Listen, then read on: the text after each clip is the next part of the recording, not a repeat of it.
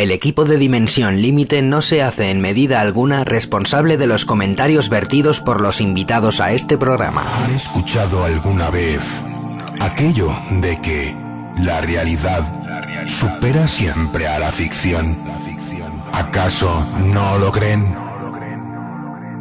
Pues pasen, pasen y oigan. Prepárense para iniciar un profundo viaje a los dudosos confines de lo insólito.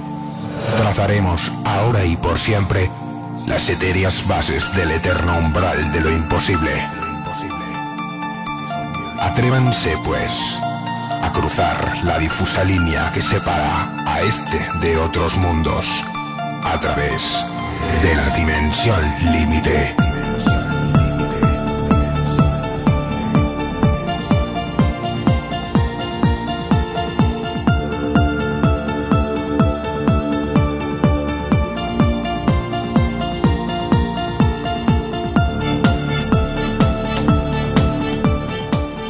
Hola, ¿qué tal? Bienvenidos, bienvenidas a una nueva edición casi casi que navideña de Expediente DL.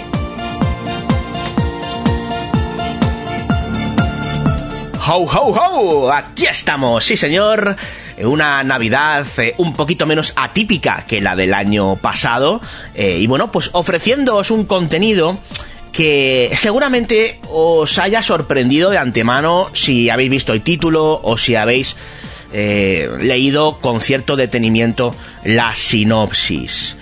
Antes de nada, directo y al grano, ya me conocéis, no me ando con rodeos. Puede que haya gente que no le guste lo que a continuación va a suceder en Expediente DL. Pero si he decidido ofreceros este contenido es por varios motivos, os aseguro que no especialmente azarosos. El primero, varios de vosotros nos habéis pedido expresamente el hacer pública eh, la presentación íntegra de lo que sucedió el pasado 9 de diciembre del presente, del presente 2021 en Sevilla, cuando tenía lugar una de las múltiples presentaciones que se han realizado sobre Los Sin Rostro, mi último libro. Es cierto que se ha presentado en varios sitios, Madrid, eh, Guadalajara, Barcelona, Zaragoza, Valencia y también en Sevilla. ¿Por qué en Sevilla? Bueno, pues porque en Sevilla, eh, aparte de haber dos fantásticos divulgadores como son Lola Velasco y Fede Padial, también participó Javier Casanueva, el tío de Marta del Castillo, quien hace unos años me contaba una historia absolutamente fascinante relacionada con ciertos mensajes atribuidos al aparente espectro de la propia Marta del Castillo a uno de sus familiares más cercanos, dando detalles específicos, no solamente del homicidio, sino del lugar donde está enterrada. Una historia que así contada pues puede mm, llamar mucho la atención o parecer de todo increíble, pero os aseguro que todos los datos, que por cierto están en Los Sin Rostro, están ahí. Y digamos que los detalles son bastante interesantes porque concuerdan de manera incluso bastante sorpresiva en ciertos momentos, ¿no? Cuando presenté el libro en Sevilla, eh, me pareció interesante invitar formalmente a Javier Casanueva, ¿no? Y él accedió, para mi sorpresa. Accedió a participar y accedió a contar de viva voz esa historia que a mí ya me había contado a mediados del año 2016, ¿no?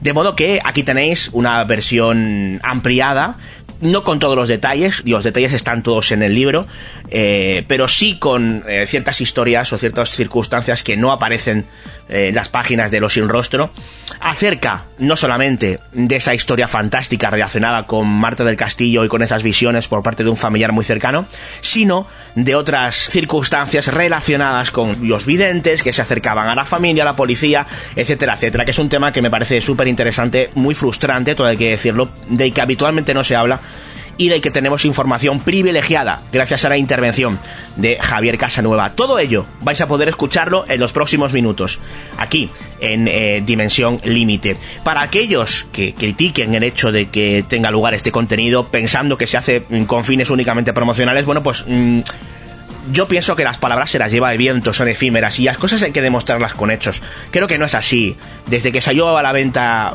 mm, el libro a finales de septiembre, creo que se han hecho mínimo dos o tres expedientes de él y en ninguno de ellos se ha hecho mención especial al libro más allá de alguna cita puntual de compañeros que ni siquiera eran yo mismo, ¿no? Em, que también, por otro lado, pienso yo, ya que ofrezco contenidos gratuitos y que no están mal del todo, ¿verdad? Pues tampoco me parece descabellado pensar que aquellos que lo siguen, bueno, pues eh, tengan a bien adquirir las obras literarias que vamos sacando adelante los responsables, por no decir el único responsable de Dimensión Límite, que es este que os habla, ¿no? Pero bueno, eso evidentemente ya forma parte, ¿no? De la conciencia de cada cual. Ahí sí que no voy a entrar. Dicho lo cual, eh, he explicado los motivos por los cuales eh, pues he decidido eh, incluir como contenido de este expediente de él la presentación de Los Sin Rostro en Sevilla, también tengo que hacer mención a otro libro, un libro benéfico en el que participan pues varios autores, más de 40, que tiene lugar pues a raíz de el corto El apagón de Blackout del buen amigo de Dimensión Límite, además, Miquel Navarro quien coordina un libro fantástico en el que, bueno, pues eh, hemos participado varios compañeros de Dimensión Límite, como pues Iván Figueiras, Beatriz Erlaz, Juanjo Sánchez Oro, y también en esto del misterio, entre los cuales pues me incluyo, aportando algo que no es habitual en mí y es una poesía. Eh, no voy a dar más detalles, eh, quien quiera descubrir más acerca de, de, lo que se ha escrito, bueno, pues que se haga con The Blackout, con eh, El Apagón, con este libro fantástico, insisto, coordinado por Miquel Navarro y editado por Ediciones Sidonia. Y más libros. Acaba de salir hace nada, un par de días, un libro también fantástico llamado Antología para la Esperanza. También una obra coral, también benéfica. En este caso, los eh, beneficios eh, van íntegramente para Corriendo por el Corazón de Hugo, que es una asociación que lucha contra las enfermedades raras y en el que también he tenido el lujo de participar gracias a la invitación del coordinador de la obra, de Hugo Girao, ¿no? Así que ahí me tenéis también con una reflexión sobre la esperanza eh, un tanto atípica, todo hay que decirlo, por ciertas eh, circunstancias personales que tuvieron lugar en mi vida hace menos de dos años y que yo creo que la mayoría de los oyentes más o menos fieles ya conocéis, ¿no? Así que quien quiera descubrirlo también le invito a haceros con esta antología para la esperanza que está pues en varios puntos de venta, si lo buscáis en internet lo vais a encontrar, ¿no? Eventos, historias benéficas, nos encanta participar en ellas, insisto, está eh, pues orientada a ayudar a las enfermedades raras la de, eh, de Blackout, el apagón, que quiero que no lo he comentado, para Médicos Sin Fronteras. Por supuesto, todo aquello en lo que podamos colaborar, eh, benéficamente hablando, Dimensión Límite siempre va a estar ahí, intentando predicar con el ejemplo que ya intentó sembrar precisamente hace aproximadamente una década con eh, tantos, digamos, eventos benéficos, ¿no? O bien en formato congreso, o bien en subasta, ¿Os acordáis? La que liamos. Madre mía. O bien en formato literario. Hablando de ello, formato literario, hay otros mundos, pero están en este.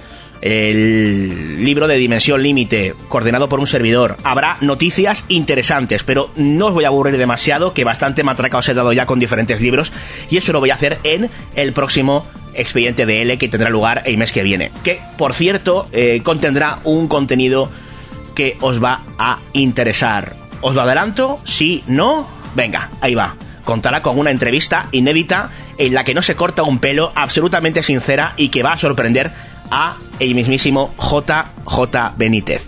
Será el mes que viene, en Expediente DL, no os lo perdáis.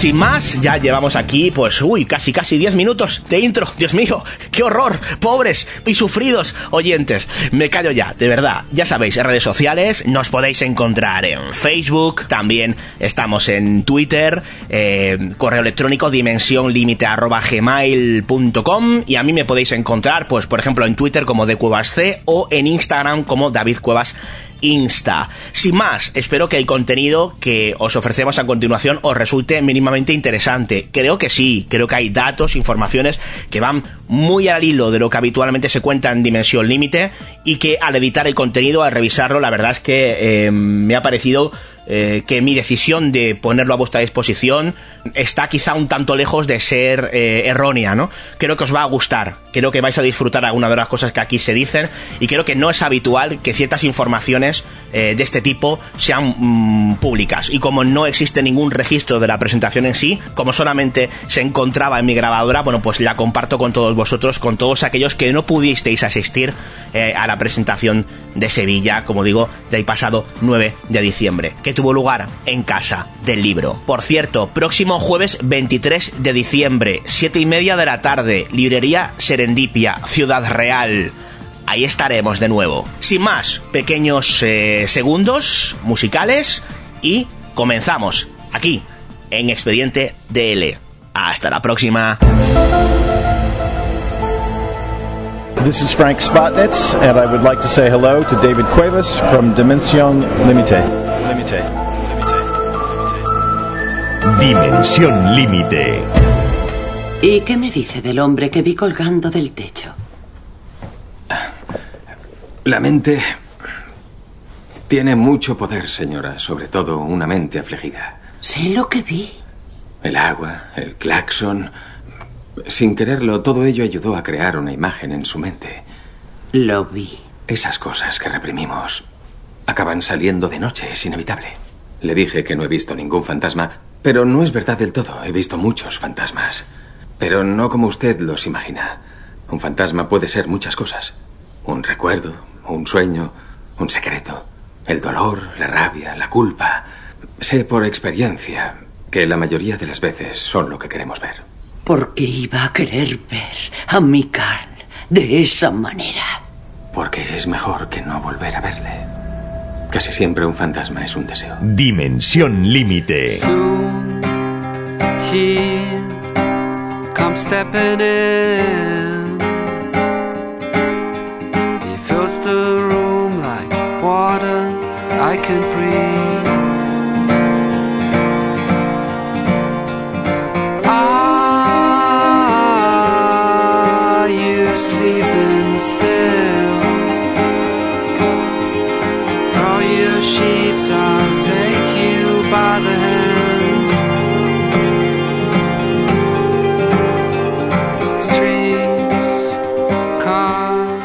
Bueno, buenas tardes a todos. Lo primero, muchas gracias por, venir. Y queríamos comentaros y pediros permiso para una cosa. Si os importa que nos quitemos las mascarillas para poder hablar y que se nos entienda mejor. Si a alguno le parece mal, que nos lo diga, ¿vale? Porque lo primero es el respeto hacia, hacia vosotros. Nos las podemos quitar, entonces Muchas gracias. os lo agradecemos enormemente. no sabéis cuánto. Bueno, pues lo dicho, buenas tardes, muchas gracias a todos por, por asistir.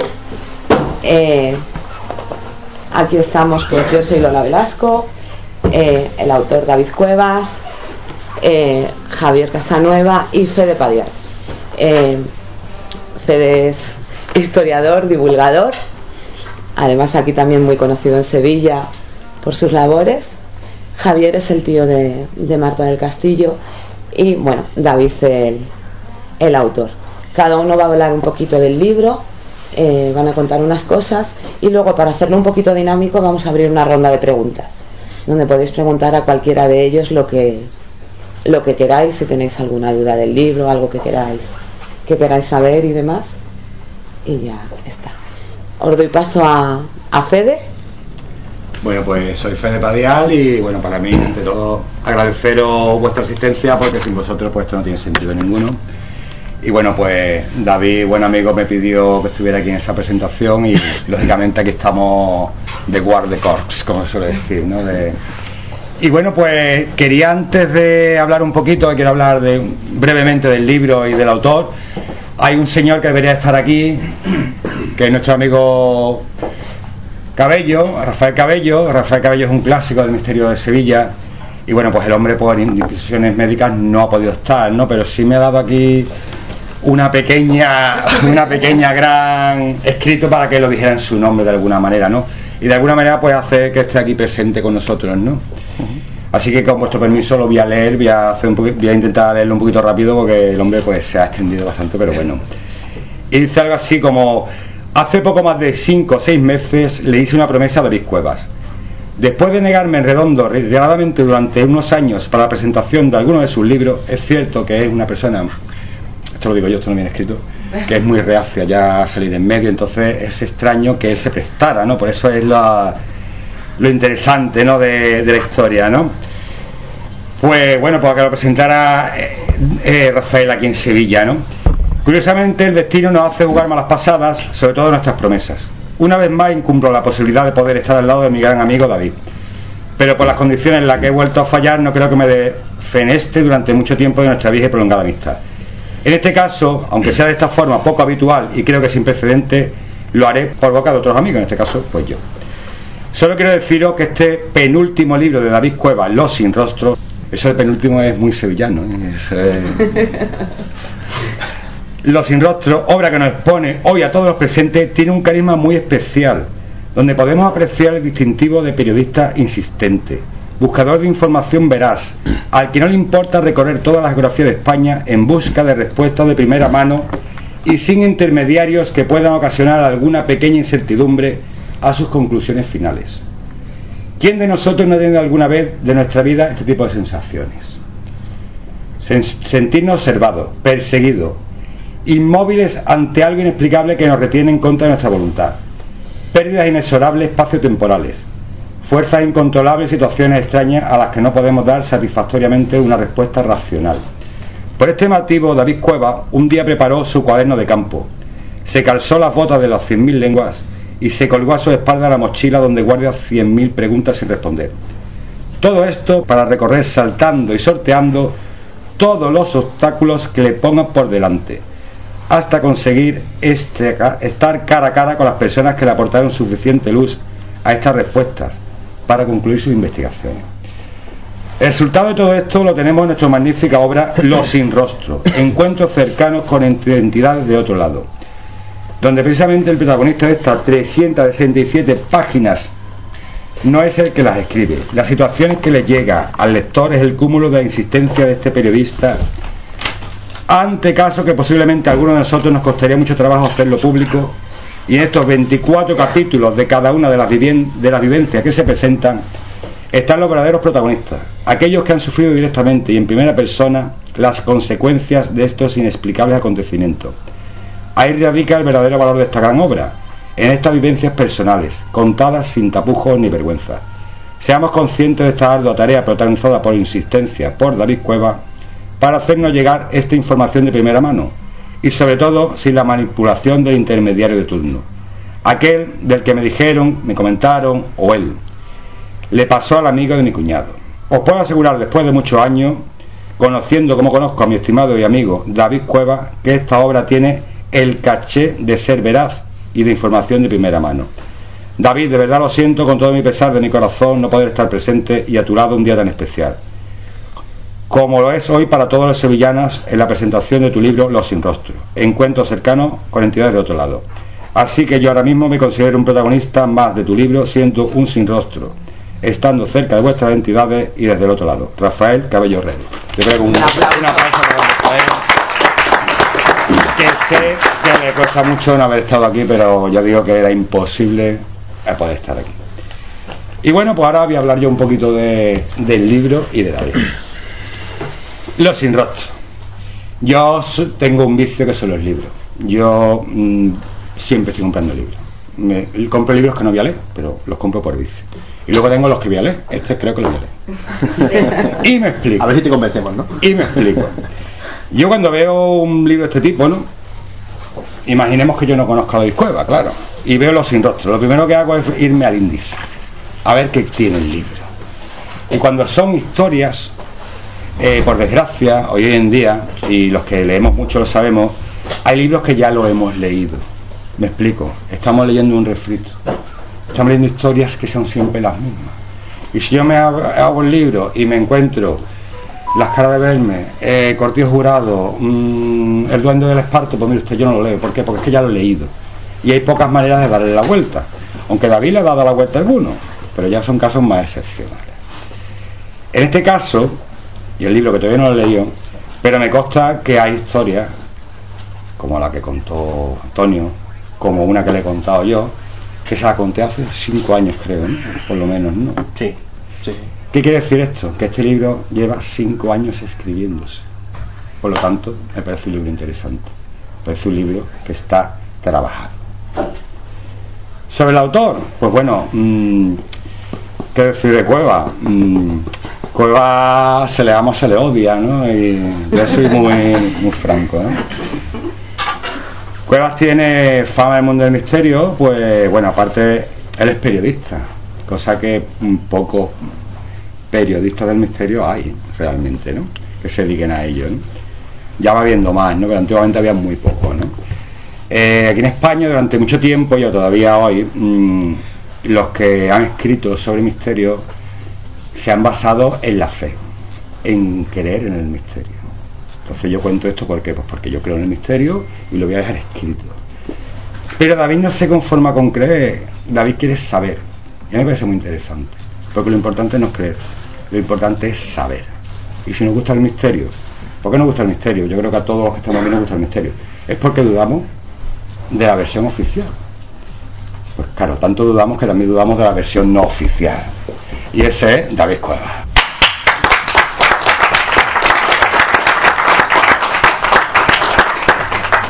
Y hasta aquí os dejo ya. Bueno, ahora Javier.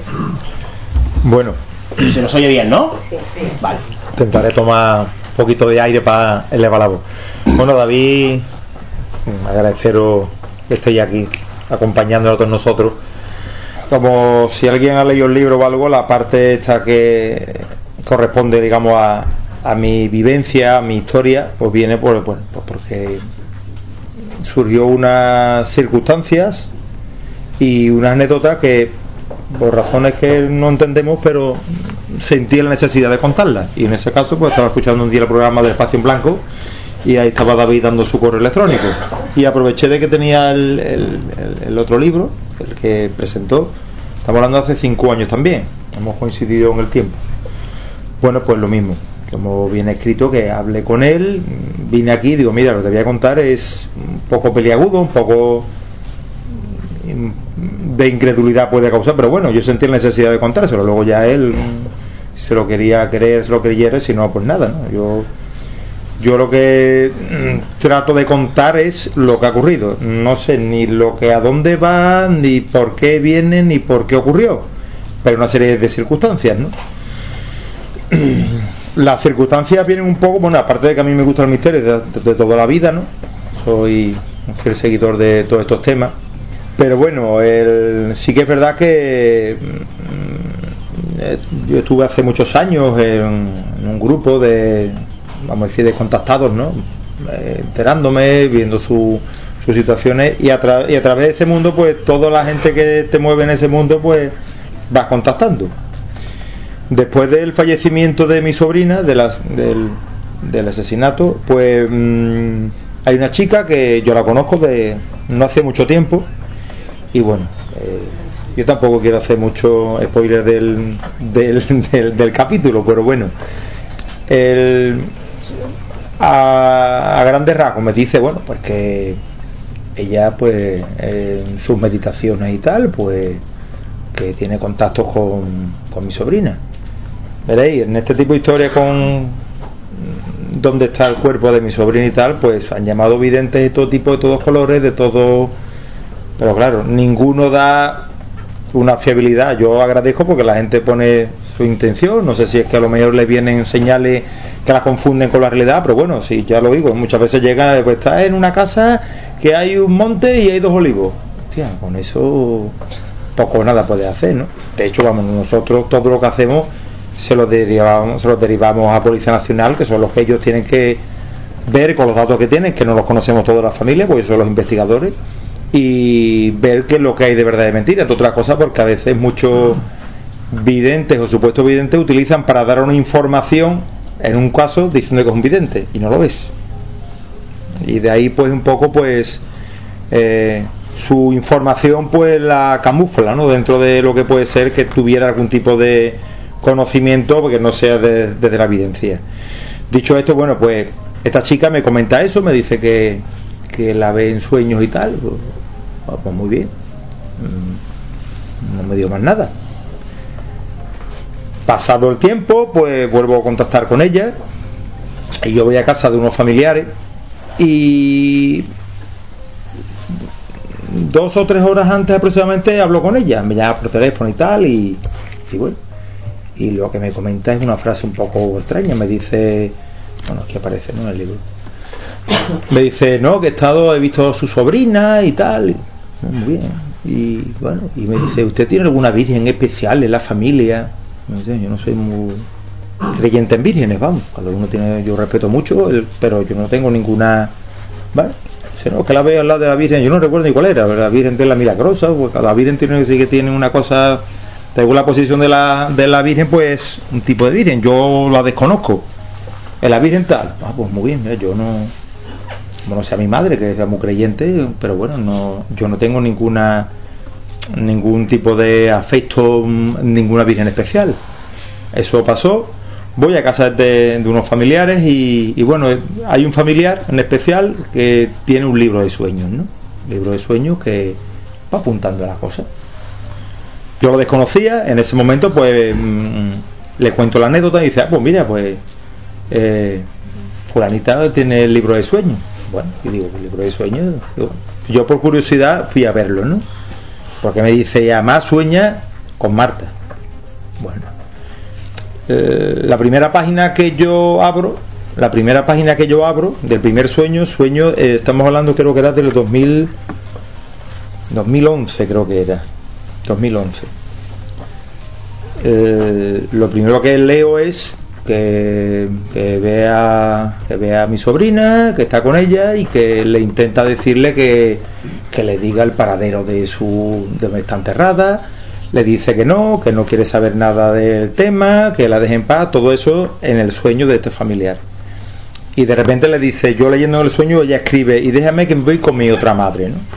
Bueno, yo me quedo un poco así y digo, coño, qué extraño, ¿no? Que hace tres horas me acaban de decir esta historia y qué coincidencia, ¿no? Pues haber sido los tres días o tres días, ¿no? Fueron dos o tres horas.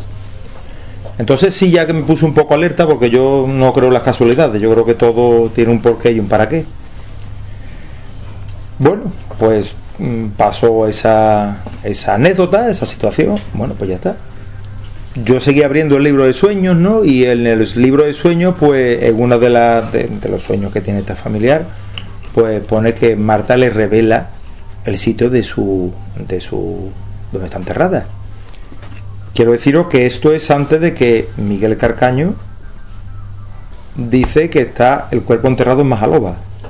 De hecho, antes incluso de la Ojo. entrevista que mantenemos nosotros. O sea, antes. Persona le dice que está en la carretera de la Algaba. O de la Algaba o Brenes. No sé, ella no recuerda muy bien, creo que dice, creo que dice que es la Algaba. Bueno, pues quedó así. Lógicamente, cuando Miguel Carcaño tiene la última declaración, que es la que hoy, hoy por hoy sigue manteniendo, que es cuando se hace esa búsqueda en Majaloba, pues estamos hablando que es la misma carretera de Algaba, ¿no? O sea, había cientos de sitios en Sevilla donde podía estar, pero curiosamente ese sueño es revelador. Ese sueño es algo muy revelador y mm, a nosotros nos impactó muchísimo, ¿no? A ver si esto va a tener algo de verdad. Y en ese, en ese sueño, digamos, pues hay una comunicación. Yo te digo, simplemente cuento la anécdota nada más y no trato de convencer a nadie. Sí que es verdad que luego, bueno, pues posteriormente, pues el otro familiar, otro familiar, tiene un sueño, ¿vale? En ese sueño, pues lo que ve es que Marta le da una llave antigua. Ella lo que tiene es un sueño, le da una llave antigua, simplemente. Pues bien. Bueno, pues días antes Maite me dice que ella ve a Marta en su meditación y tal, que la ve que me da a mí una llave antigua. Insisto, ¿eh? ni Maite conoce a los familiares de este tipo, ni ha tenido nunca nada que ver, ni nada. Entonces, verá, yo me pareció. ¿Cuál es el significado de la llave? Yo no tengo ni idea. Yo no tengo ni idea.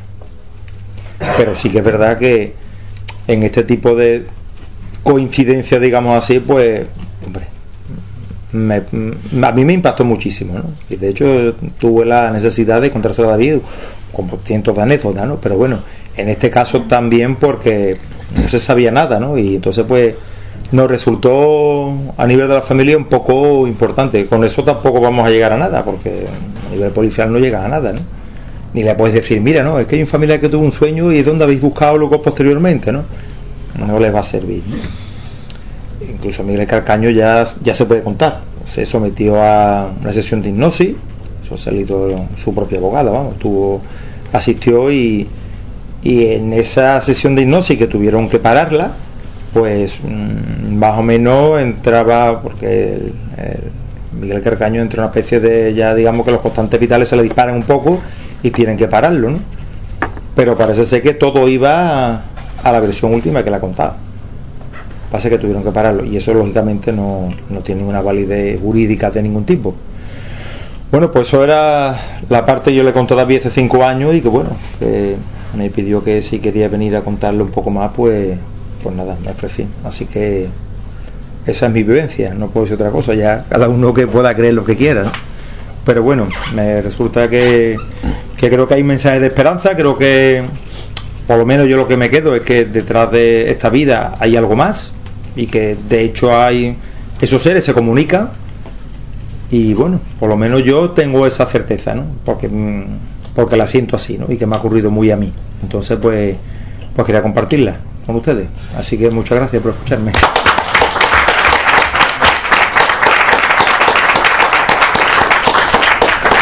Bueno, os habréis dado cuenta por lo que han dicho tanto Fede como, como Javier, que David, eh, este libro es un libro trabajado, como ha dicho Fede. Lleva mucho tiempo recogiendo todos estos testimonios y volcándolos de una manera fiel a lo que esos testigos han contado. Y bueno, hay cosas que no, no son muy... Hay casos conocidos, pero dentro de esos casos conocidos hay temas como lo que ha contado Javier, que pues no están tan a la luz o no son tan, no son tan públicos. Entonces, mm, yo para mí personalmente es su mejor libro de todos los que de todos los que tiene. Y bueno, ahora ya que el propio David os cuente y os diga.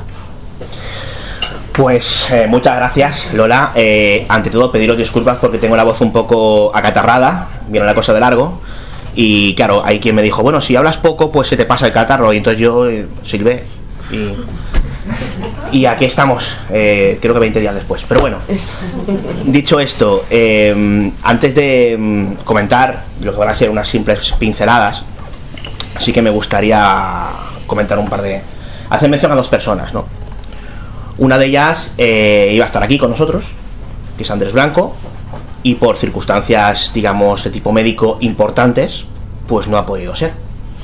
Eh, bueno, tanto Fede como yo estamos en contacto continuo con, con sus familiares, eh, nos hemos preocupado por su estado, y bueno, pues parece que parece que la cosa va, todo apunta que va a quedar un susto, pero el hombre, pues, por circunstancias absolutamente, digamos, digamos, justificadas, pues no, no puede estar aquí, ¿no? Así que, pues desde aquí un, fuerte abrazo también para, para Andrés. Y quiero también mencionar y dedicar esta presentación muy especialmente a alguien que ha estado aquí en alguna ocasión cuando he presentado algún libro, no participando en lo que es la presentación del mismo porque era, era bastante mm, tímido, ¿no? Pero ha estado aquí apoyando, ¿no? Y, y alguna otra palabra ya le saqué en- en- entre el público, el buen amigo Rafa que está eh, entre nosotros para que al final puede dar fe, ¿no? Y es el pionero, ufólogo, eh, Ignacio Darnau de Rojas Marcos, que nos dejó hace algunos años eh, y al cual, pues si me lo permitiendo, me gustaría dedicarle esta presentación. Y bueno, dicho esto, eh, vamos a hablar un poco de del libro, ¿no? Estoy muy agradecido de que estén aquí, pues Fede, eh, Lola y bueno, y sobre todo dadas las circunstancias, ¿no? Que han envuelto, pues, un hecho muy dramático, muy delicado, como es el de Marta del Castillo, el hecho de que también está aquí con nosotros eh, Javier Casanueva, ¿no? Y mm, la verdad es que eh, el hecho de que Javier confiara en mí para contarme esta historia, uf, ostras, a mí me puso un poco los pelos de punta, ¿no? Cuando nos reunimos y me la contó, y además me la contó con, con pelos y señales. En aquel momento me pidió por favor que no la divulgara. Yo obviamente pues accedí y pasado un tiempo pues creo que nos pusimos en contacto y ya te pedí permiso para hacerlo y bueno, yo consensuasteis entre tú, ese familiar muy cercano que daba ciertas informaciones sobre ese libro de sueños y, y finalmente me disteis luz verde para publicar esta, esta historia, ¿no? Esta historia que se ha hecho ahora mm, o sea, aún más más mediática, ¿no? Se ha despertado, digamos, el interés mediático de este tema a raíz del fantástico documental de, de Netflix en el que tú mismo participas, Javier, y en el que, si mal no recuerdo, una carta anónima que recibe el padre de Marta, de cuya presunta ubicación, coincide precisamente con la famosa carretera que hemos, que hemos comentado, ¿no? Lo cual no deja de ser también curioso cómo, cómo empiezan a unirse ciertos hilos y a, no sé si casual o no, casualmente o no, eh, empieza a haber ciertos datos que coinciden, ¿no? De una forma que quizá va un poquito más allá de lo simple y meramente anecdótico. Eh, y bueno, pues eh, de, eh, de estos familiares, ¿no? Aquí está representado pues Javier, de Marta, y de otros muchos está en este en este Losión Rostro, ¿no? Eh, son más de 100 personas entrevistadas, hay como unos 140 historias, la mayoría de ellas bastante increíbles, bastante alucinantes, que, y, bueno, pues mm, yo creo que soy un privilegiado porque esas personas que se acercan, ¿no? que no tienen absolutamente nada que ganar, sino todo lo contrario, a la hora de contarme este tipo de historias, pues estoy, estoy muy agradecido al hecho de que han decidido a contármelas, ¿no?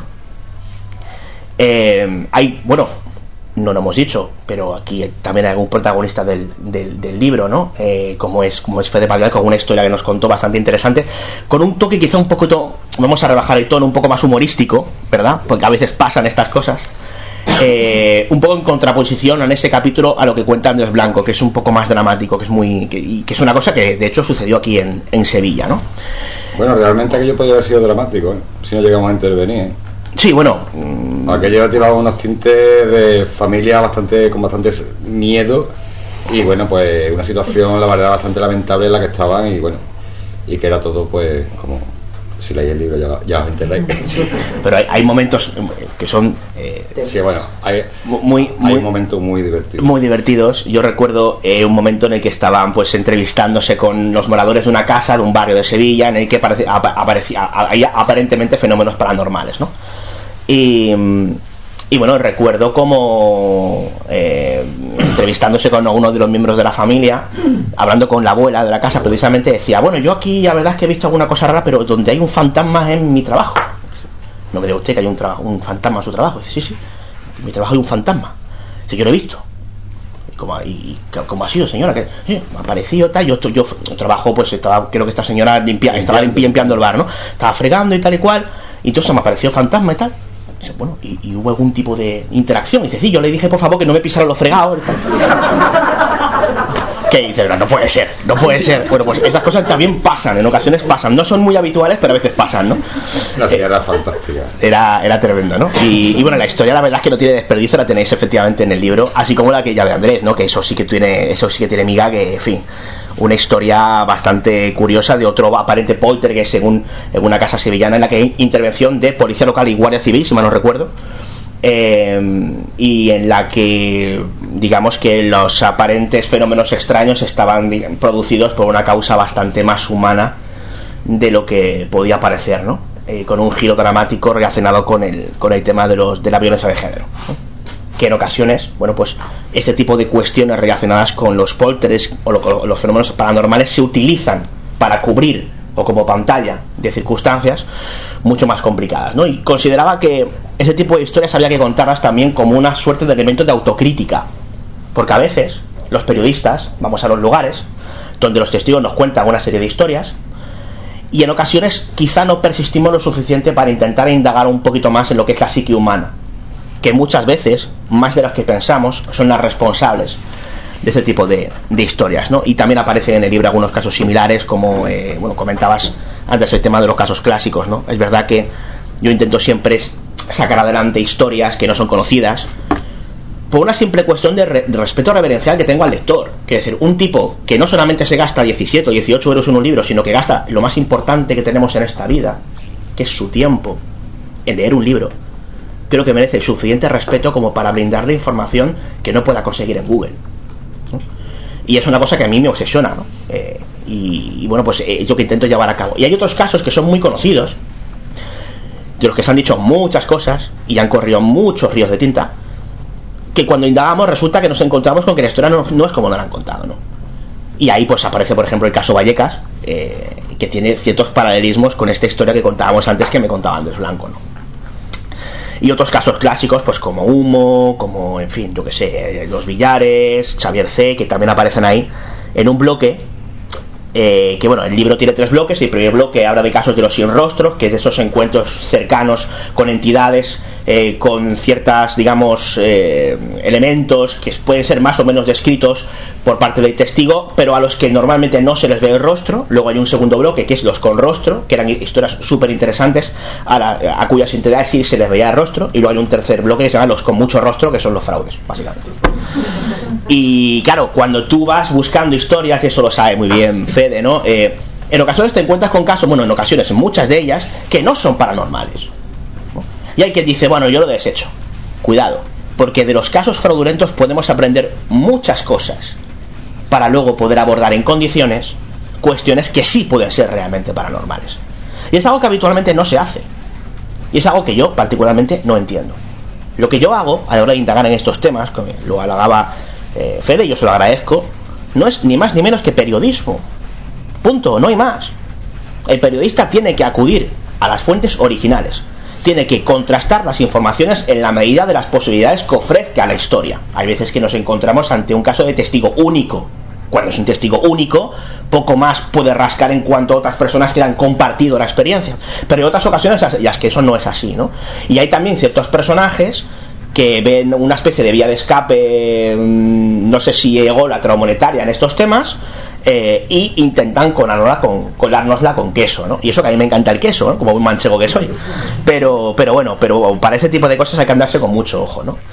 Así que por eso yo he incluido también este tipo de historias, que no son la mayoría, son digamos una quinta parte del libro y demás, pero que también tienen que estar ahí y que creo que, que los oyentes, en este caso los lectores, tienen derecho a conocer esas informaciones, si están de acuerdo, perfecto, y si no, también. Y aquellas personas, aquellos compañeros que no estén de acuerdo con alguna de las investigaciones o de los datos ofrecidos, están en su derecho de estar en desacuerdo, aunque sería interesante que replicaran la investigación cosa que por desgracia habitualmente no se hace. Y bueno, hay muchas historias aquí, ¿no? Eh, no solamente historias que te- tengo un poco de tengo un poco, digamos, de mm, la conciencia un tanto intranquila, voy a confesar esto, porque hay aquí gente de mi familia que se ríe, ¿no? Porque mi abuela, que está aquí en primera fila, me hace mucha ilusión que está aquí con nosotros, pues cometió la temeraria, ya, temeraria de empezar a leer ese libro por los primeros capítulos, cuando le dije, abuela, los primeros no, que dan un poco de miedo. Bueno, pues no se acordó y entonces, pues mi tío, que también está aquí presente, recibió una llamada telefónica y dice, por favor, ven a recogerme a dar una vuelta porque estoy leyendo el libro de David y me estoy cagando vivo. Bueno, pues, a veces estas cosas pasan, ¿no? O mi tía Begoña, que está aquí también presente, me decía algo parecido, oye, mira, me leído esto por la mañana, pero aunque sea por la mañana, mira, esto, o sea, eh, pues sí, hay historias que dan un poco de más rollo porque el hecho de encontrarte con entidades en algo, digamos, tan íntimo, ¿no? Como es tu habitación, ¿no? Eh, a las que no se les ve el rostro y que en ocasiones interactúan no solamente con la persona sino con el entorno, oye, pues hay que reconocer que es complicado y que dan un poco de más rollo. Pero hay otras historias que son súper interesantes, a las que habitualmente, digamos, hay una descripción más específica, a las que sí se les puede avistar el rostro, que eh, dan mucho mejor rollo y que incluso vienen acompañadas de curaciones espontáneas aparentemente milagrosas, ¿no? Hasta el punto de que esas entidades son interpretadas por los testigos como entidades de tipo angélico que es muy interesante, el tema de las interpretaciones ¿no? que nos encontramos a la hora de indagar en estos temas y algo en lo que habitualmente no se, por desgracia, no se profundiza, ¿no? que es algo lo que intenta hacer aquí en, en Los Sierros. Y bueno, podría estar aquí hablando muchísimo, ¿no? Son muchas historias, pero por ese respeto reverencial que tengo, no solamente a los lectores, sino obviamente a las personas que están aquí, yo creo que lo interesante es que desarrollemos un coloquio, ¿no? Y que aprovechéis la, la ocasión de que está aquí un fenómeno, digamos, de la investigación sevillana como es Fede Padial. eh, o digamos que una, una gran maestra de ceremonias como es Lola, Bueno, bueno. o bueno, Como o, me he explayado tanto. o tener la ocasión de poder preguntar de tú a tú eh, pues a Javier Casanueva, pues hombre, yo creo que es interesante que, que aprovechéis, ¿no? Así que yo me callo ya Y si Dora lo permite, Sí, por, su- hombre, por supuesto. pues damos paso a lo que queráis preguntar sobre lo que sea, sobre cualquier cosa, cualquiera de los que estemos aquí presentes. No sé quién se anima. Ya habéis visto que, que básicamente todo el trabajo es periodismo de investigación. No hay un periodismo de opinión. Aquí no se vierte lo que el periodista piensa, interpreta o demás. Tiene mucho respeto por todos los, por todos los testimonios. Eh, ¿Quién se anima?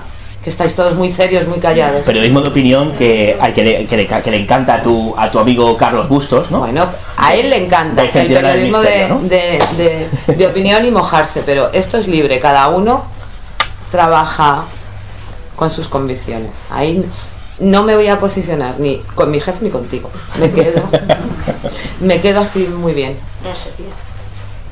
¿No queréis preguntar nada? ¿No tenéis dudas? No- A mí me gustaría preguntarle a Javier, eh, ya que veo que no solamente tú, sino también tu familia está tan cercana que apunta a los sueños, eh, un poco está ahí en la creencia. ¿Habéis intentado contactar con algún sensitivo eh, importante como Aldo Linares? No, nunca se nos ha ocurrido mm, dicha experiencia. Otra cosa porque tampoco las viviendas tienen eh, ¿verdad? ningún Bueno, tipo de... vivienda, Yo no llevaría a Aldo Linares a la vivienda, yo lo llevaría a la carretera. Pero bueno, me parece un sensitivo genial. Sí, no, yo lo he escuchado, pero sí que es verdad que también muchas veces Aldo lo he escuchado decir que él, él simplemente es el teléfono, que descuelga en otro lado. Que no es que él llegue a un sitio y mm, una entrevista que he escuchado, que él no llega y tú le dices, quiero hablar con mi... Él dice que no funciona así. Pero bueno, como experiencia, pues, pues tampoco pasaría nada por llamarlo a ver si él hay algún tipo de... mm, Pero la verdad es que nunca lo hemos... No lo hemos planteado. En verdad también eh, han llamado cientos de... Digo cientos, ¿eh? No, la, la cifra no es que me esté exagerando como sevillano. cientos, Y cientos y cientos de mentiras y, y también de Yo no sé si es de mentira o gente con una intención, ¿verdad? Yo es que en este mundo, pues como también hay gente que de Sí, sí, sí. No, no, está claro, está decir que claro. algo llegue y lo solucione todo. Sí, sí, pero bueno, como intentarlo, estamos intentando de todo. Pues, pues- pues no sería sería cuestión de plantearlo. Pues pero Aldo, la verdad- Aldo, perdóname, Aldo lo tenemos en marzo en Sevilla, no en Bormuz, eh, en Bormuz la, Ah, en el. Congreso. Vale, Bueno, si os vale la anécdota, yo me encontré a Edo hace cuatro días en el metro de Madrid. Sí, sí, además a Edo me lo encuentro en, conci- en- me lo encuentro en conciertos, hablo más, hablo más con él de música, de, de ciertos temas musicales que nos unen que de, que de este tipo de historias, pero... Sí, sí, sí, sí, me lo encontré un, un concierto de Kraftwerk, efectivamente. Pero sí, sí, no, curiosamente me lo encontré hace, hace cuatro días yendo para, yendo para Getafe, una historia, me lo encontré en el metro y estuvimos hablando un rato y demás, o sea que bueno, para que veas, esto al final te voy a tener la razón, Javier, esto de las casualidades no existen, joder, ya sé. curioso. Yo creo que no, bueno, pero. Oye, aprovechando un poco esta pregunta, a mí, si me permitís, ¿no? Ya que tenemos la ocasión de tener aquí a Javier, eh, ¿cómo os cae esto de los videntes? Quiero decir, a nivel emocional, el hecho de que tantas y tantas personas llamen y a mayoría de ellos dando pistas, imagino pistas falsas, esto a nivel familiar, vosotros que tenéis una pérdida tan complicada, ¿no? Y tan dramática como la de un familiar tan cercano y con el que tú guardabas una, tan estrecha relación como con Marta, ¿esto cómo se...? Hombre, los primeros días fueron muy duros. Los primeros días es alguien desaparecido, no sabemos nada y empiezan a llamar. Estamos hablando ante hasta los 21 días que confiesa Miguel Carcaño el crimen, llaman montones de personas y gente que la ha visto, gente como todo desaparecido. Cuando saben los medios de comunicación, pues los medios de comunicación tienen digamos que es una herramienta buena si se utiliza bien, si se utiliza mal, pues no es tan buena. En muchos casos pues se los cargan algún periodista que saca una información fuera de contexto, ¿no? Pero sí que es verdad, por ejemplo, yo tengo una anécdota de, un, de una compañera que sus familiares se ponen, me llaman a mí porque ha desaparecido. Yo que no sepa mucho esa persona, pero muchas veces la gente se encuentra perdida y dice, bueno, pues vamos a esta familia que sabe la experiencia, ¿no? Y por suerte, esa persona, pues, había tenido un intento de suicidio, ido de su casa, el móvil estaba apagado. En lo que la justicia de este país intenta funcionar, mm, de que el, el móvil intente rastrearlo, a ver dónde puede estar, porque estaba con una depresión profunda. Pues curiosamente, hablando de los medios de comunicación, sale una fotografía del vehículo que está en el ABC y hay un señor por Olivares que se toma su café por la mañana ve y ve que es un, me acuerdo, Ibiza de color blanco, tal. Bueno, pues el hombre cuando es guarda de campo, cuando llega a la guarda, ve un coche ya aparcado que coincidía y se bajó y se acercó y vio que había una persona allí inconsciente. Entonces llamó, o sea que los medios a veces ayudan. Mm, se había tomado esa persona un bote de pastillas, afortunadamente hoy por hoy puede contarlo, pero a veces ayudan y a veces no ayudan. Entonces, yo creo que hoy por hoy hay mejores profesionales que hace 20 años. ¿no? El otro día estaba viendo el, el crimen de, de, de Barnikov, de Rocío reportaje y tal, de Rocío Barnikov, y la verdad que los medios. Entonces hay que tener mucho cuidado y bueno, hay periodistas que tienen mucho acceso desde a niveles judiciales como policiales que le dan información y no el todo vale. Yo siempre digo el todo vale. Hablando del tema de los videntes, que me voy. El- los videntes los primeros días, pues la verdad es que causaban mucho daño, porque daban pistas, porque tú te coges una esperanza ya con el tiempo, con el tiempo pues vas un poco mm, discerniendo qué es lo bueno, qué es lo malo, que tiene interés policial o no tiene interés.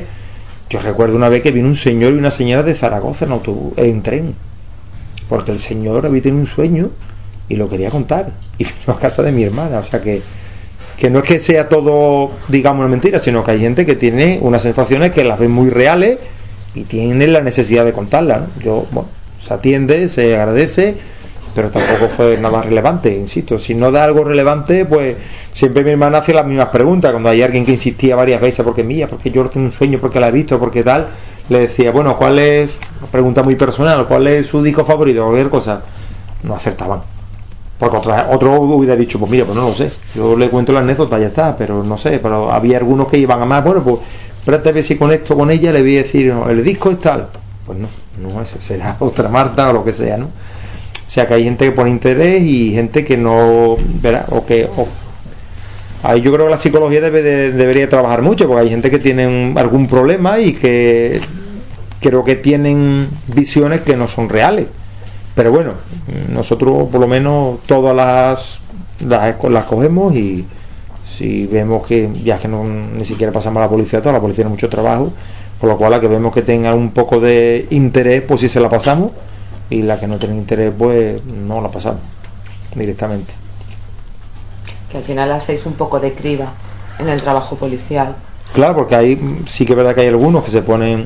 De verdad los videntes son reacios a ponerse en contacto con la policía. No otra cosa porque yo creo que el no le echan... de siempre que se ha tenido con, con que vendían humo y demás. Claro, Eh, Pero- Siempre sí que es verdad que hay gente que pone mucho interés y que se vuelca en ayudar y en pues que la, esa esperanza a la que a la que decías que os agarrabais pero claro hay gente que también aprovecha mucho eso claro, de tu para manera... darse a conocer eh, para o coger un poquito de fama o aparecer aunque sea en una foto De tu manera, insisto, la policía, por lo menos, pues yo tengo constancia, lo investiga todo.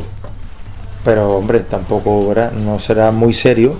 Pero bueno, yo creo que la policía hoy en día está más abierta que antiguamente. Yo creo que. Y también el grupo, o sea, el caso que tenga, el comisario que, que tenga, pues está un poco más abierto a hacer algún tipo de investigación a una línea. Y hay otros comisarios que dicen, o jueces instructores que dicen que es de la China. Eso dependerá de quien te toque. Digo yo, la justicia es una lotería, no solo que lleve la razón, sino que te toque una serie de circunstancias que ayuden a que resuelva tu caso, ¿no? Pero bueno, aún así yo creo que la policía hoy por hoy está un poquito más, por lo menos no lo desestima, sino lo tiene en cuenta, lo escribe y vamos a ver si hay alguna pista que, oye, que esta persona que ha dicho que es un vidente ha dicho una cosa que no lo sabe nadie. Y entonces a lo mejor ya pueden tirar un poco más del hilo. Pero lógicamente ni lo van a reconocer ni ya os digo no va a reconocerlo nunca nadie. Pero bueno. Bueno alguno más queréis tenéis alguna duda queréis preguntar algo algo del libro algo a David aprovechar que le tenéis aquí Bueno, David, eh, ¿qué tal? Bueno, encantada de estar esta tarde con vosotros. Eh, quería preguntarte porque no sabía que había un capítulo, todavía no me he leído el libro, pero tengo interés, aunque también lo veré por la mañana, porque la verdad que yo soy bastante cagada con estas cosas. Eh, la parte de lo de muchos rostros, no sé si la mayoría de las personas que te contaban su historia, supongo que habría casos que intentaban mm, darte la trampa, pero a lo mejor en otros casos tú mismo le descubres a la persona el, el motivo, ¿no? De porque eso no es una experiencia para- paranormal, sino me imagino que tendrán esos dos casos, o no sé si todos creían 100% en lo que te contaban y se llevaron un chasco al saber que, que no era una experiencia con entes, no lo sé. No, a ver, eh, lo- la mayoría de los casos que yo he recopilado, de la mayoría de las experiencias que yo he recogido, son experiencias de personas que creen haber visto algo extraño. Y en la mayoría de los casos yo no tengo una explicación. A día de hoy no la tengo. En la mayoría de los casos. Hay otros en los que efectivamente eh, in- indagas y te das cuenta de que las cosas no son como han contado, ves contradicciones de unos y otros y luego pues te acercas a ellos, intentas conocer la historia y bueno, pues si eres un poquito cansino, como es mi caso, pues al final persistente, persistente, que queda mejor. al final, bueno, pues eh, todo, digamos, que a perpetuarse, digamos, en ciertas labores obtienen ciertos frutos, ¿no?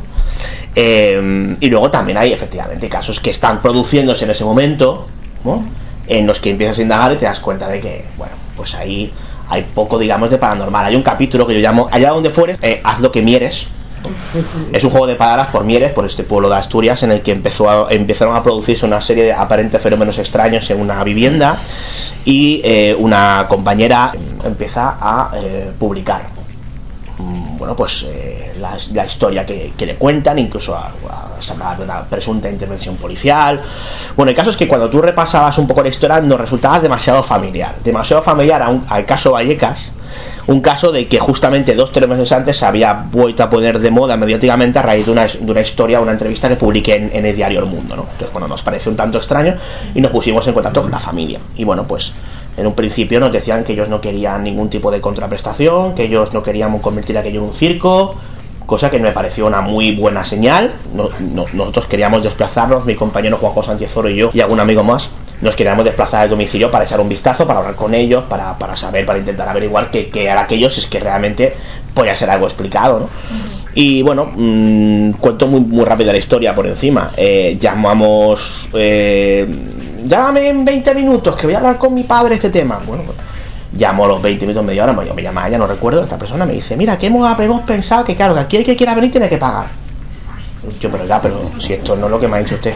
No, no, es que esto, claro, nosotros queremos cambiar de casa. Y entonces, claro, queremos aprovechar. Bueno, esto, señora, claro, entonces, ¿qué haces? Pues le sigues un poco el juego. Dice, bueno, a ver esta gente de qué va.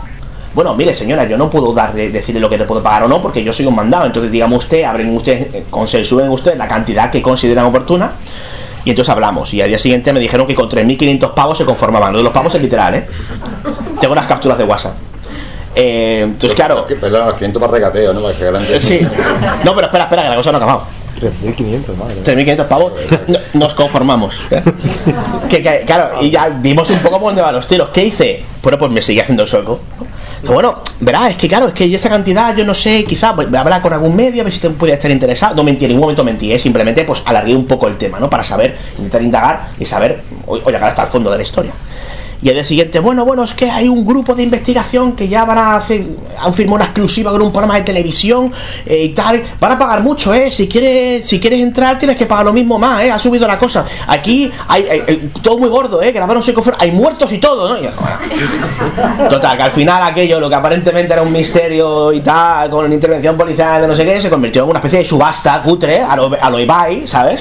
Eh, a ver quién paga más, ¿no? Entonces, bueno, yo informé a la periodista, la periodista alucinaba, dijo, pero, ¿cómo me estás contando? Digo, mira, digo, te mando las capturas de WhatsApp, te mando toda la información para que la tengas eh, y demás, ¿no? La familia me amenazó diciendo que si yo hacía público, digamos, la historia van a, a, de- a denunciarme, si yo hacía público un nombre, su nombre, yo hice público ningún nombre, simplemente hablé de la portavoz de la familia, pero yo conté lo que, me- lo que pasó, ¿no? Y hablé con unos compañeros que estaban haciendo un reportaje para una revista especializada y claro, se paralizó todo. O sea, en ese momento se paralizó todo. Me llamó un grupo de investigación aparentemente que quería hacer la historia con ellos para informarse de qué había pasado y me ha pasado esto. Dice, nos, eh, pues nos están engañando porque eso no es verdad. O sea, eso de que nosotros hemos tenido una, eh, firmado una exclusiva con un palma, eso no es cierto. Eso te lo han dicho para que piques y les pagues. O sea, era como, bueno, en fin, entonces. Pues allá donde fueres, a lo que mieres, ¿no? Bueno, pues ya está. Y ese tipo de cosas, pues no es que sean muy habituales, ¿eh? Pero a veces suceden. Y lo interesante de intervenir a tiempo es cortar un poco la hemorragia de aquello, ¿no? Porque si aquello no se llega a cortar, pues podríamos haber tenido pues otro caso Vallecas, otro, otro caso Palacio de Linares, otro caso, pues yo que sé, comparable con alguno de los poltergeist famosos que hay, no solamente por toda España, sino también por toda Andalucía, ¿no? incluyendo Sevilla. Bueno, alguien más que os veo muy muy callados, mirando hacia arriba, mirando hacia un lado, los móviles. Esas 140 historias aproximadas, ¿no? Sí, más o menos, no las he contado, pero por ahí anda la cosa. Um, Han salido algunas de a raíz de otra que empezaste a, investigar. Sí, claro, eso es muy habitual. Cuando tú empiezas a indagar en un tema, por ejemplo, tú vas a un pueblo porque te han chivado que allí eh, alguien vio algo extraño en tal momento y tal y cual. Entonces tú vas al pueblo y claro, tú vas al pueblo y, ¿dónde te documentas? ¿Dónde te puedes saber lo, lo que hay realmente en el pueblo? Bueno, pues puede haber gente que piense, pues te vas a la biblioteca, te vas al archivo. No. El lugar de documentación habitual de un pueblo es el bar. No falla. Vas al bar, entonces empiezas a preguntar y al final terminas atinando con la persona. Claro, tú vas allí y no sabes cómo localizar a la persona. Al final no tienes que. No te vale con el nombre de la persona, que eso lo tenemos, necesitamos el mote. Sin el mote no hacemos nada. Cuando por fin nos dan el mote, pues entonces ya preguntamos por la persona. Sí, hombre, sí, este vive en la calle derecha, coge la calle esta a la derecha y la casa, y la casa azul arriba de todo, ahí vive. Entonces tú vas, hablas con la persona y entonces te cuenta, sí, yo vi tal cosa, tal y cual. Pero bueno, no es para tanto. Lo fuerte es lo que vio mi vecino, el, el, el flautas. El flautas. Sí, sí, el flauta vive en la calle del. Entonces, claro, tú vas y llamas a casa de flautas y el flautas te cuenta una historia mucho más interesante que la que te ha contado el otro. Y entonces surgen historias a raíz de otras historias.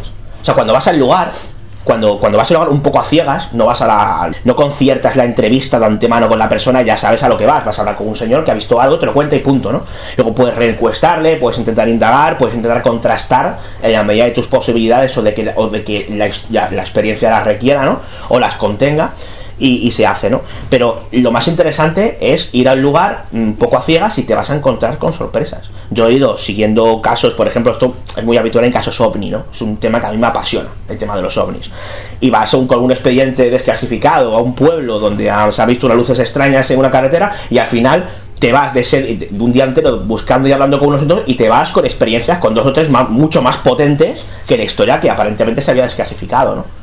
O bueno, que aparentemente era, era inexplicada, ¿no? Eso es muy habitual. O sea, al final cuando, cuando tú indagas en temas, cuando investigas en temas, unos temas te llevan a otros, unos hilos te llevan a otros.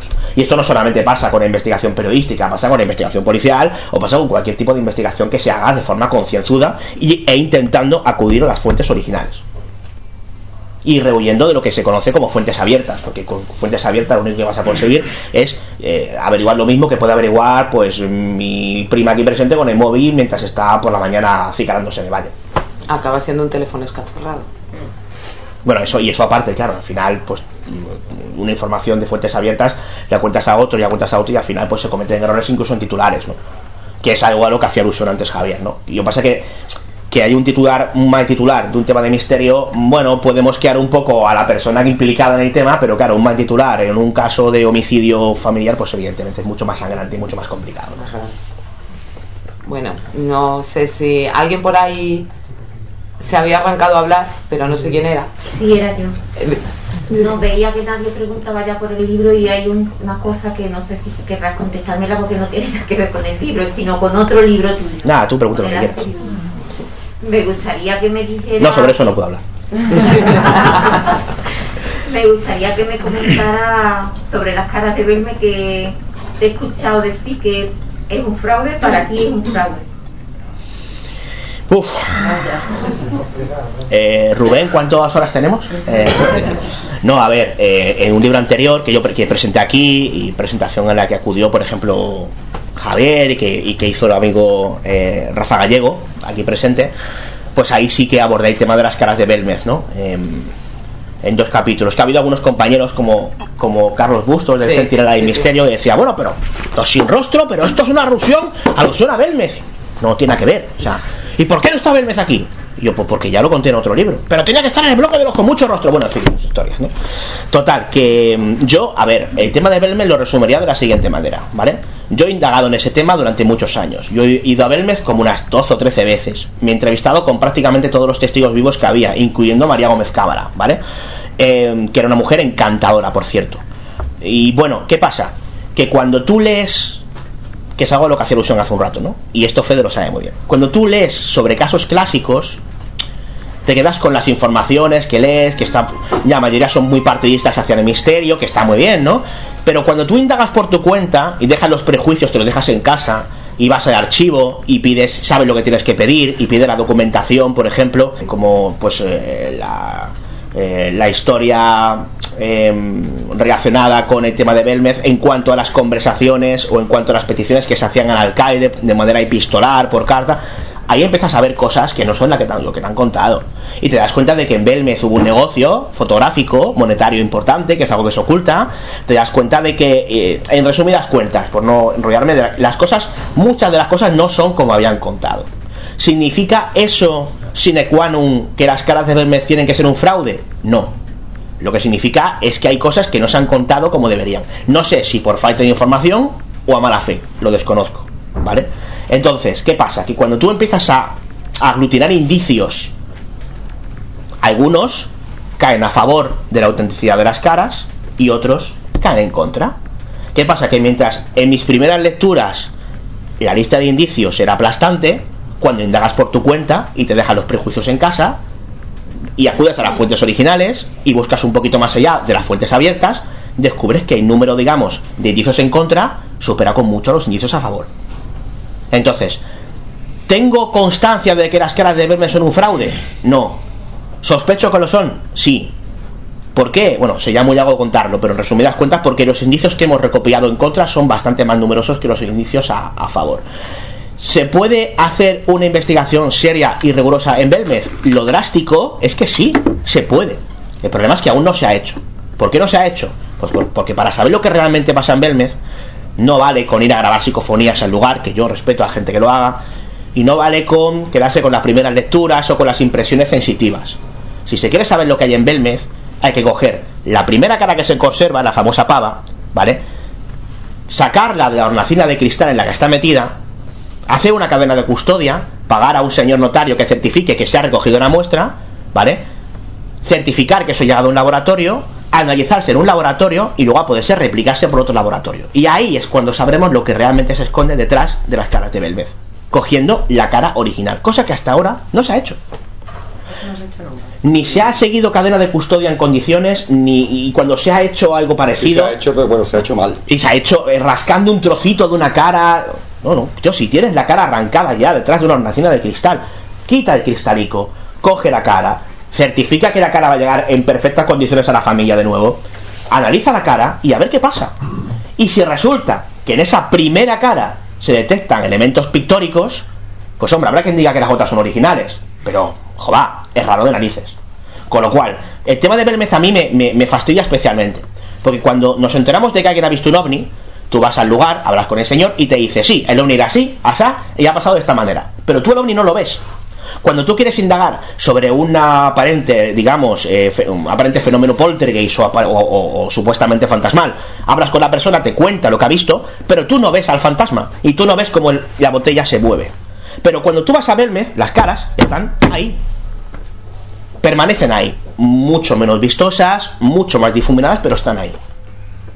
Y tal y como dijo Manuel Gómez Ruiz, que es un gran investigador del tema, las caras de Belmez son la gran oportunidad perdida de la parapsicología española. Bueno, mundial, diría yo. No me atrevo a decir tanto. Yo no me atrevo a decir tanto. Pero, pero ahí tenemos un caso que, que desde luego aparentemente desafiaría aparentemente las leyes de la lógica. Y se puede analizar, siguen ahí. No es un relato, no es una historia efímera en la que puedes creer o no creer. Tú vas allí y ves las caras. Y las originales no son un efecto pareidolia que digas, esto se ha confundido. No, no, son caras. Luego lo que ahora te muestran como nuevas caras sí son pareidorias. Si es como cuando vienes a las nubes y te das cuenta de que crees que tienen formaciones, pero no son formaciones reales. Es tu cerebro que cree ver formaciones en base a otras formaciones que ha visto previamente, ¿no? Eso que se conoce como efecto pareidolia. Entonces, eh, yo no tengo constancia absoluta de que las caras de verme sean un fraude. Lo que te digo es, después de haber investigado este tema, es que los indicios en contra de la autenticidad de, de las caras eh, superan con mucho a los que a los que están ahí, que hay alguno interesante, en favor a la posible autenticidad de las mismas. Pero esto de no querer hacer unos exámenes juega muy también en contra. No, eso es tramposo, Lora, porque el problema es que para hacer esto hace falta dinero. Ah, bueno, claro. Sí, tú tienes que pagar un notario, tienes que pagar un laboratorio y esos análisis no son baratos. Y no te vale con pagar un laboratorio que te haga el análisis, sino que tienes que pagar otro laboratorio que te lo replique. Así es como se hace ciencia. Y cuando tú vas a un laboratorio con la cara de Belmez, tú le dices, oiga usted, señor Combata, dígame usted si esto es paranormal. No, no funciona así. Tienes que buscar unos elementos concretos. Hay que buscar pintura, hay que buscar, bueno, pues hablo de sales de plata, hay que buscar ácido. Químico, en, en- en resumen. Claro, hay que buscar, incluso yo buscaría hasta sangre de la matanza, que con sangre de la matanza también se puede pintar. Y no aparece ya como pintura. Es decir, hay que buscar una serie de elementos, elementos concretos. muy concretos. Y si se encuentra uno de esos elementos, pues a lo mejor tenemos resuelto el misterio. El problema es que eso aún no se ha hecho. Y ahí sigue la incógnita. Es que siempre me ha parecido tan mal gestionado el fenómeno. Bueno. O sea, y ya no solo el fenómeno que te he dicho de estudio, sino. O sea, aquello es tan cutre, ¿no? Porque realmente es tan cutre y tan- algo tan maravilloso, pero tan cutre. Te encuentras allí al señor con el cestillo para que le eches la limosna y. Bueno, eso es otro tema también, ¿no? Eso es terrible, ¿no? O sea, y, y que además en Belmez, o sea, que no hay ni para dormir, no hay para comer, no hay nada. O sea, que aquello lo tienen allí perdido y. Es que se podría haber sacado muchísimo dinero que no se ha sacado realmente. O sea que está muy, muy mal gestionado, ¿no? Porque si, si realmente hubiera, hubiera un, un- O sea, vamos a ver, si se hubiera querido sacar dinero se podría sacar muchísimo dinero, pero es que se ha hecho muy mal. En ese sentido y en otro, no sé si me explico, ¿no? Eh, Que no han gestionado el afán lucrativo, ¿te refieres? claro, o sea, lo han intentado pero muy mal, muy cutre. Pero es que se podría haber sacado muchísimo dinero aquello. Yo puedo contar como anécdota que fui con Manuel Carballo una vez a Belmez eh, y él tiene una foto fantástica en el que la señora que enseñaba la casa, que es un familiar de, de la familia, eh, eh, digamos, arrastraba con el codo el cesto de, la, de las propinas detrás de un jarro para que no se viera, ¿no? Que la foto, claro, es que es más- sintomática que si no hubiera hecho nada, ¿no? Se ve a la señora codo intentando esconder ahí la, la propina detrás de, un- de una especie de, de- de centro de flores que tenía ahí la, la señora en, en la mesa, ¿no? Entonces, eh, no ayudan estas cosas, no ayudan. Como no ayuda el hecho de que en los billares, que es un caso muy conocido, os suenan los billares de caso de la nave con el palo, cero palo, un señor que ve una nave y unos seres y tal, pues que iban una piedra aparentemente, pues un tema que es muy célebre. Pues no ayuda que yo vaya allí, entreviste al señor e intente hacerme un truco de tocomocho tirando una piedra a los pies diciendo que es, ha sido Mira, extraterrestre. acaba de aparecer. Pues no ayuda. Eso lo cuento también en el libro, ¿eh? Dicho esto, el hijo hace las piedras mejor que el padre. Bueno, el padre las hace muy bien, ¿eh? A ver, el hijo la hace muy chula, ¿eh? ¿Sí? Yo he visto una perfecta. Vale, vale, vale. Pues luego hablamos, luego hablamos tú y yo. Tengo una chica que la tiene, además, ¿eh? Sí, sí. Yo aún conservo mi piedra, sí. Con un dibujo bastante cutre, se lo voy a curro más eh. No, el, el que tiene la chica esta, que es del hijo, mm, sus relieves y todo, tiene picos y todo, eh, impresionante. Yo creo que es de las mejores que, que hizo. ¿eh? Lo cual, déjame matizar, no significa que yo crea que el caso original de los billares tenga que ser un fraude. No, no he dicho eso. Hay que separar. Pero, hombre, esto último no ayuda. No ayuda. Entonces, hombre, a mí me genera ciertas dudas.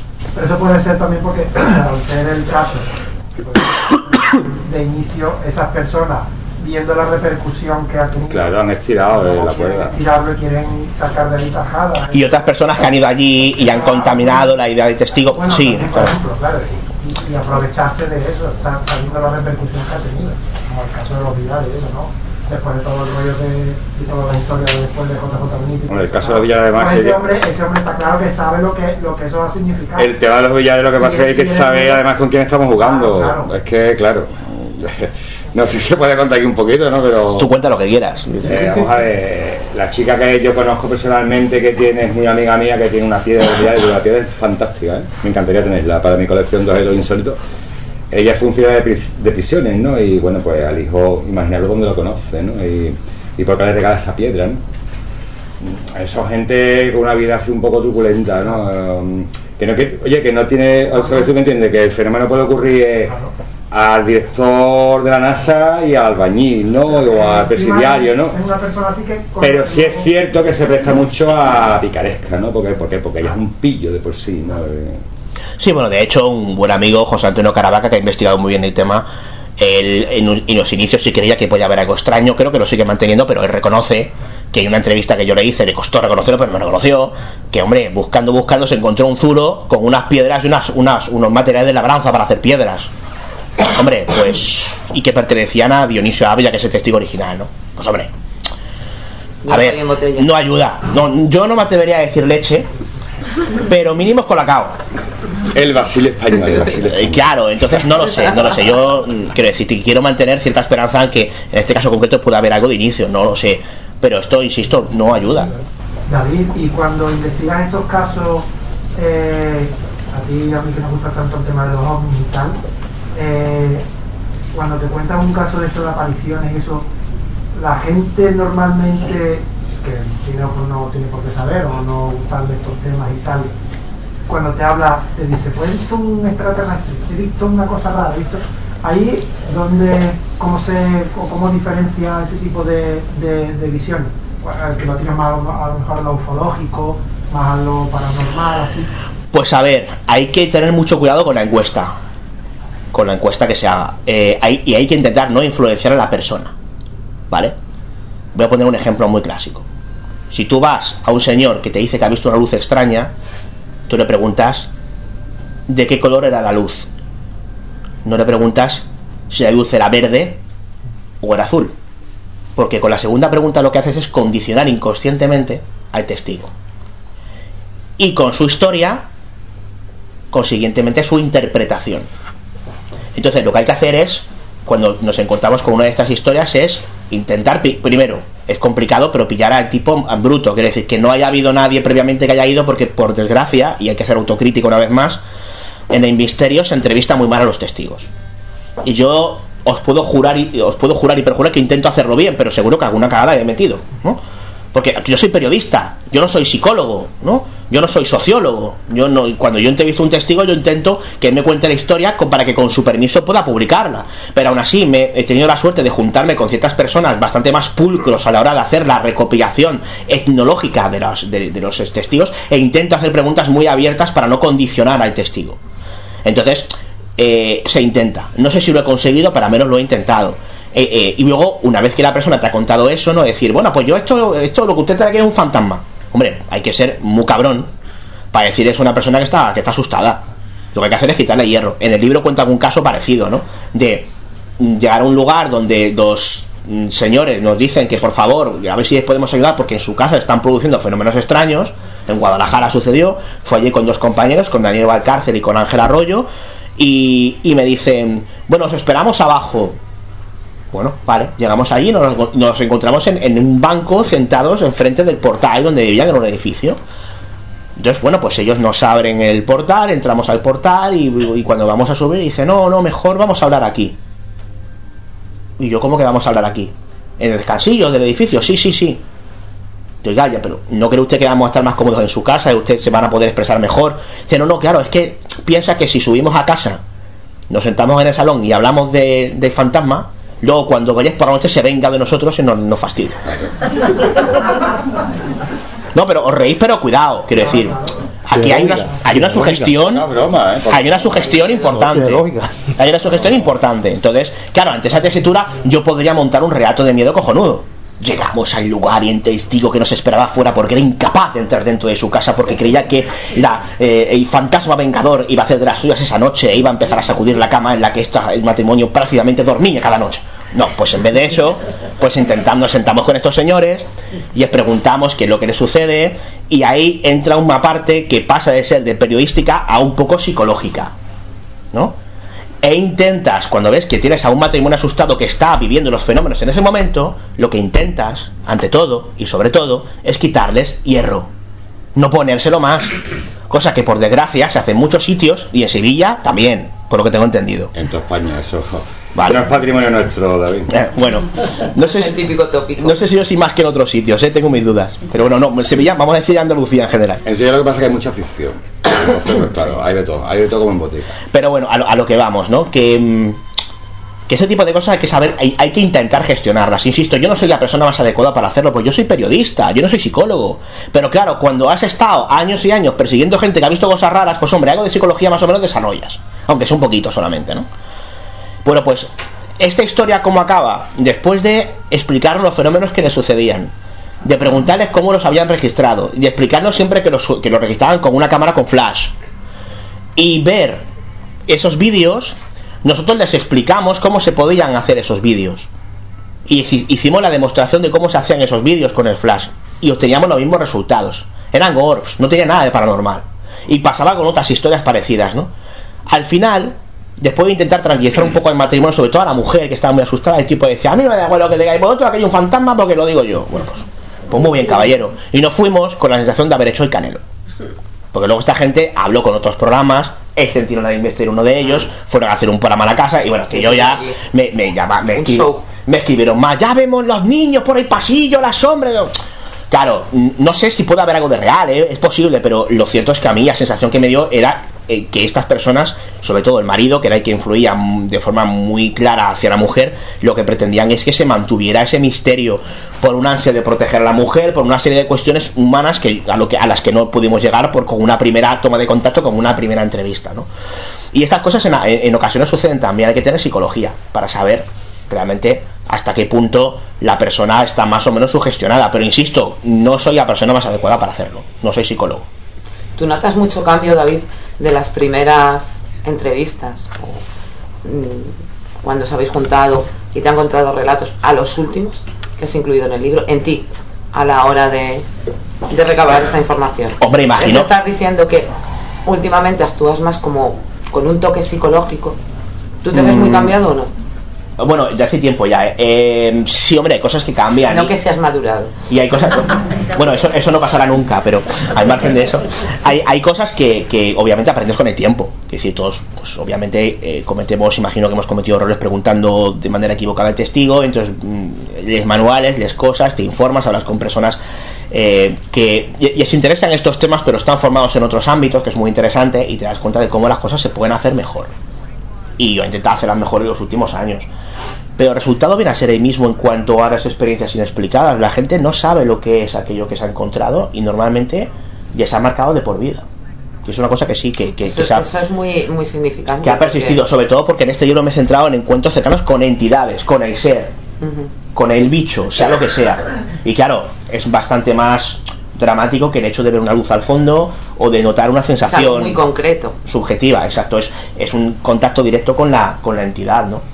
Y en ocasiones entidades que dan mensajes muy claros, como puede ser el caso que nos ha narrado magistralmente antes Javier Casanueva, ¿no?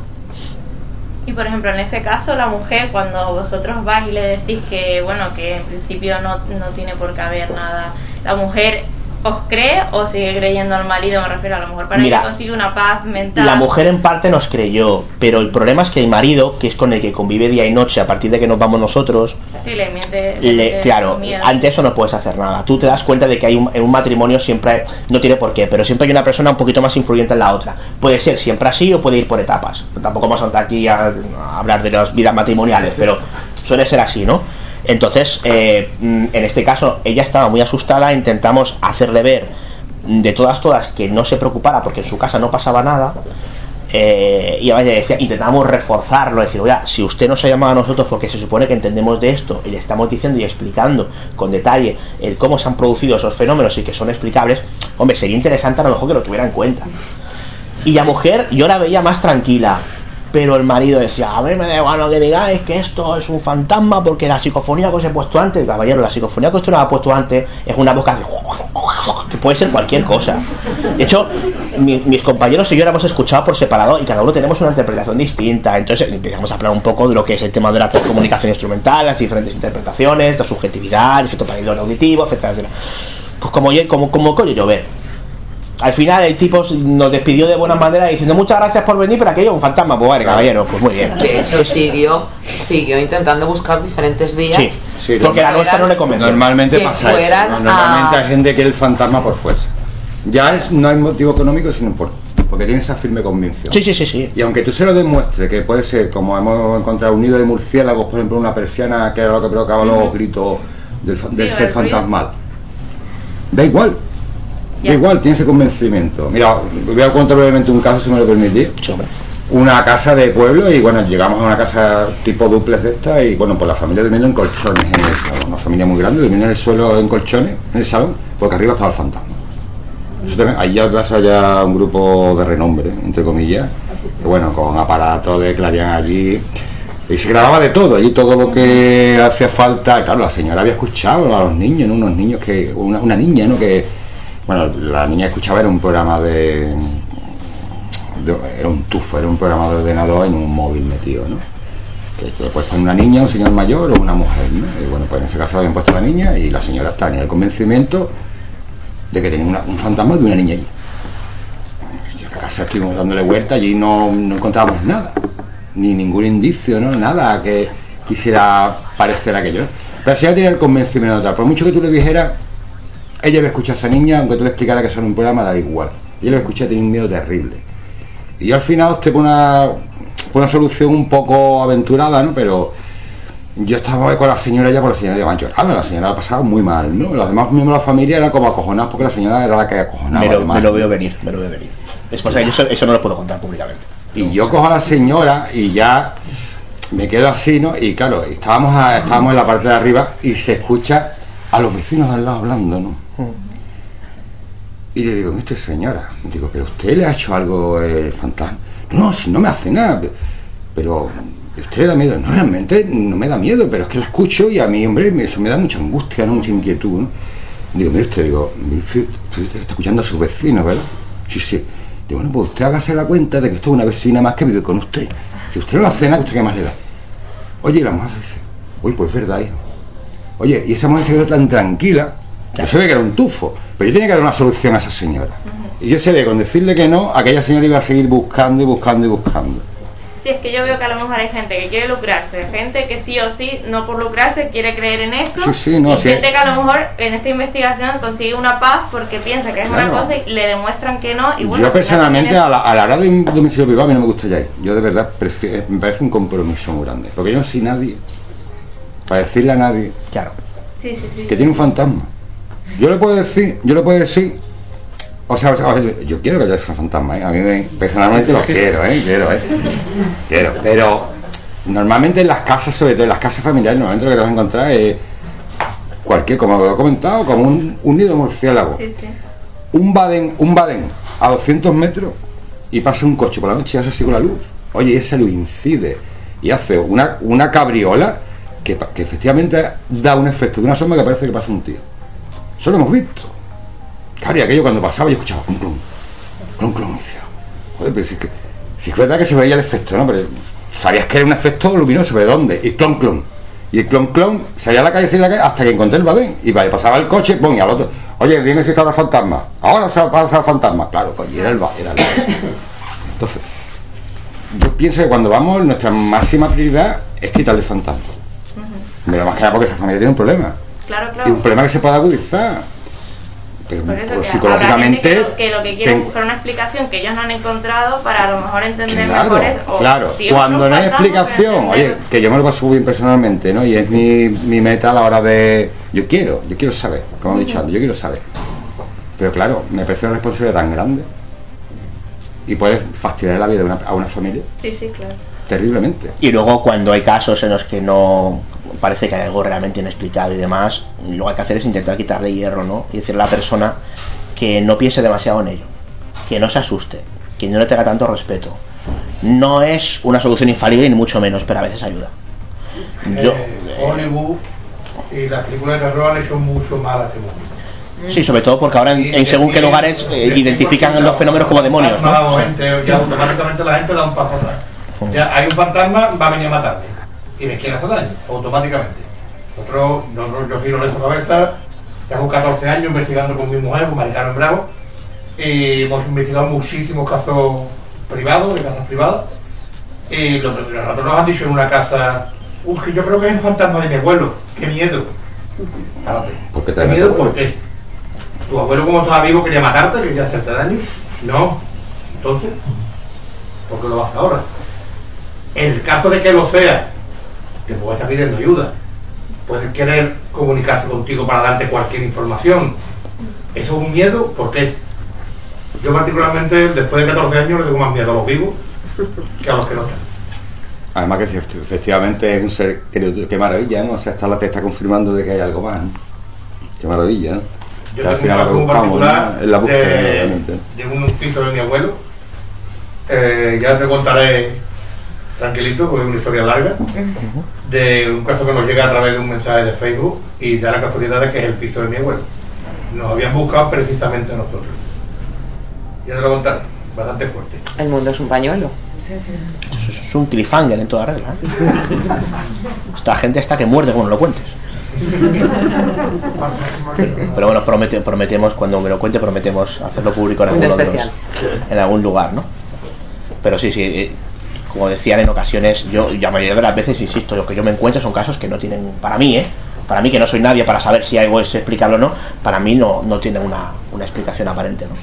Lo cual no significa necesariamente que eso tenga que venir de un lado concreto o de un más allá o, o haya que tirar de la actividad espiritual, yo no sé lo que hay detrás.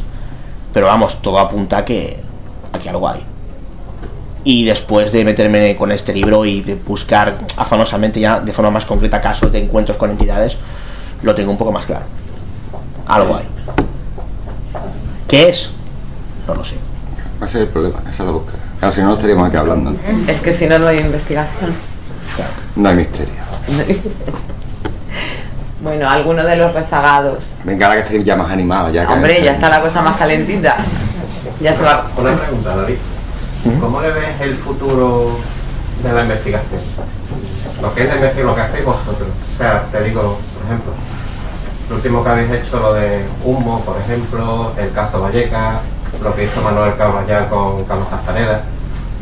Investigaciones muy complejas que incluso que implican esfuerzo de tiempo, de dinero y de volcarse mucho en ellas y que después digamos hay una parte más digamos del misterio más de la divulgación con digamos otros planteamientos más comerciales y que esos planteamientos digamos más comerciales son los que los que quedan por encima por ejemplo un- concretamente un mod se sigue recibiendo cartas por ahí Carlos Sí. Castaneda siguen dando cursos por ahí que es lo que de Carlos Ayali o sea como Su espíritu, ¿no? Exactamente, como una investigación que además que aporta pruebas que son irrefutables en estos casos.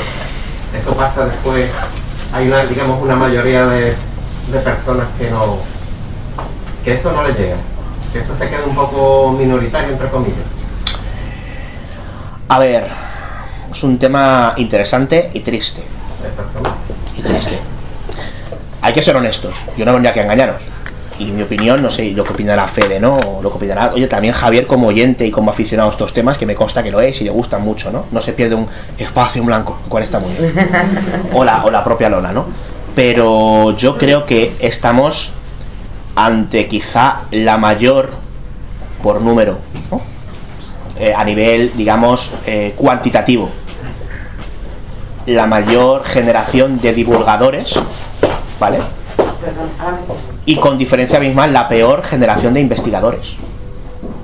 Ahora todo el mundo tiene un podcast, tiene un programa de radio, bueno, programa de radio, no, podcast la mayoría de las veces, y hace desde su casa, que me parece fantástico. Pero como dirían los hermanos Marx, lo fantástico de tener, de, lo, lo fantástico de que haya muchos podcasts es que cualquiera pueda hacer un podcast. Y la fatalidad de que pueda, de que haya muchos podcasts es que cualquiera pueda hacer un podcast. ¿no? Sé si se me entiende más o menos lo que quiero decir. Entonces, eh, está muy bien que se haga divulgación de estos temas. El problema es que la mayoría de las veces esa divulgación viene por lo que antes contábamos, lo que se conoce como fuentes abiertas. Mi prima, la cada por, la, por las mañanas en el cuarto de baño, lo mira en Google, lo mismo. Que está muy bien, que cada uno puede indagar como, le- lo- considere, pero para mí, particularmente, eso no aporta absolutamente nada. Y estamos faltos de aportaciones.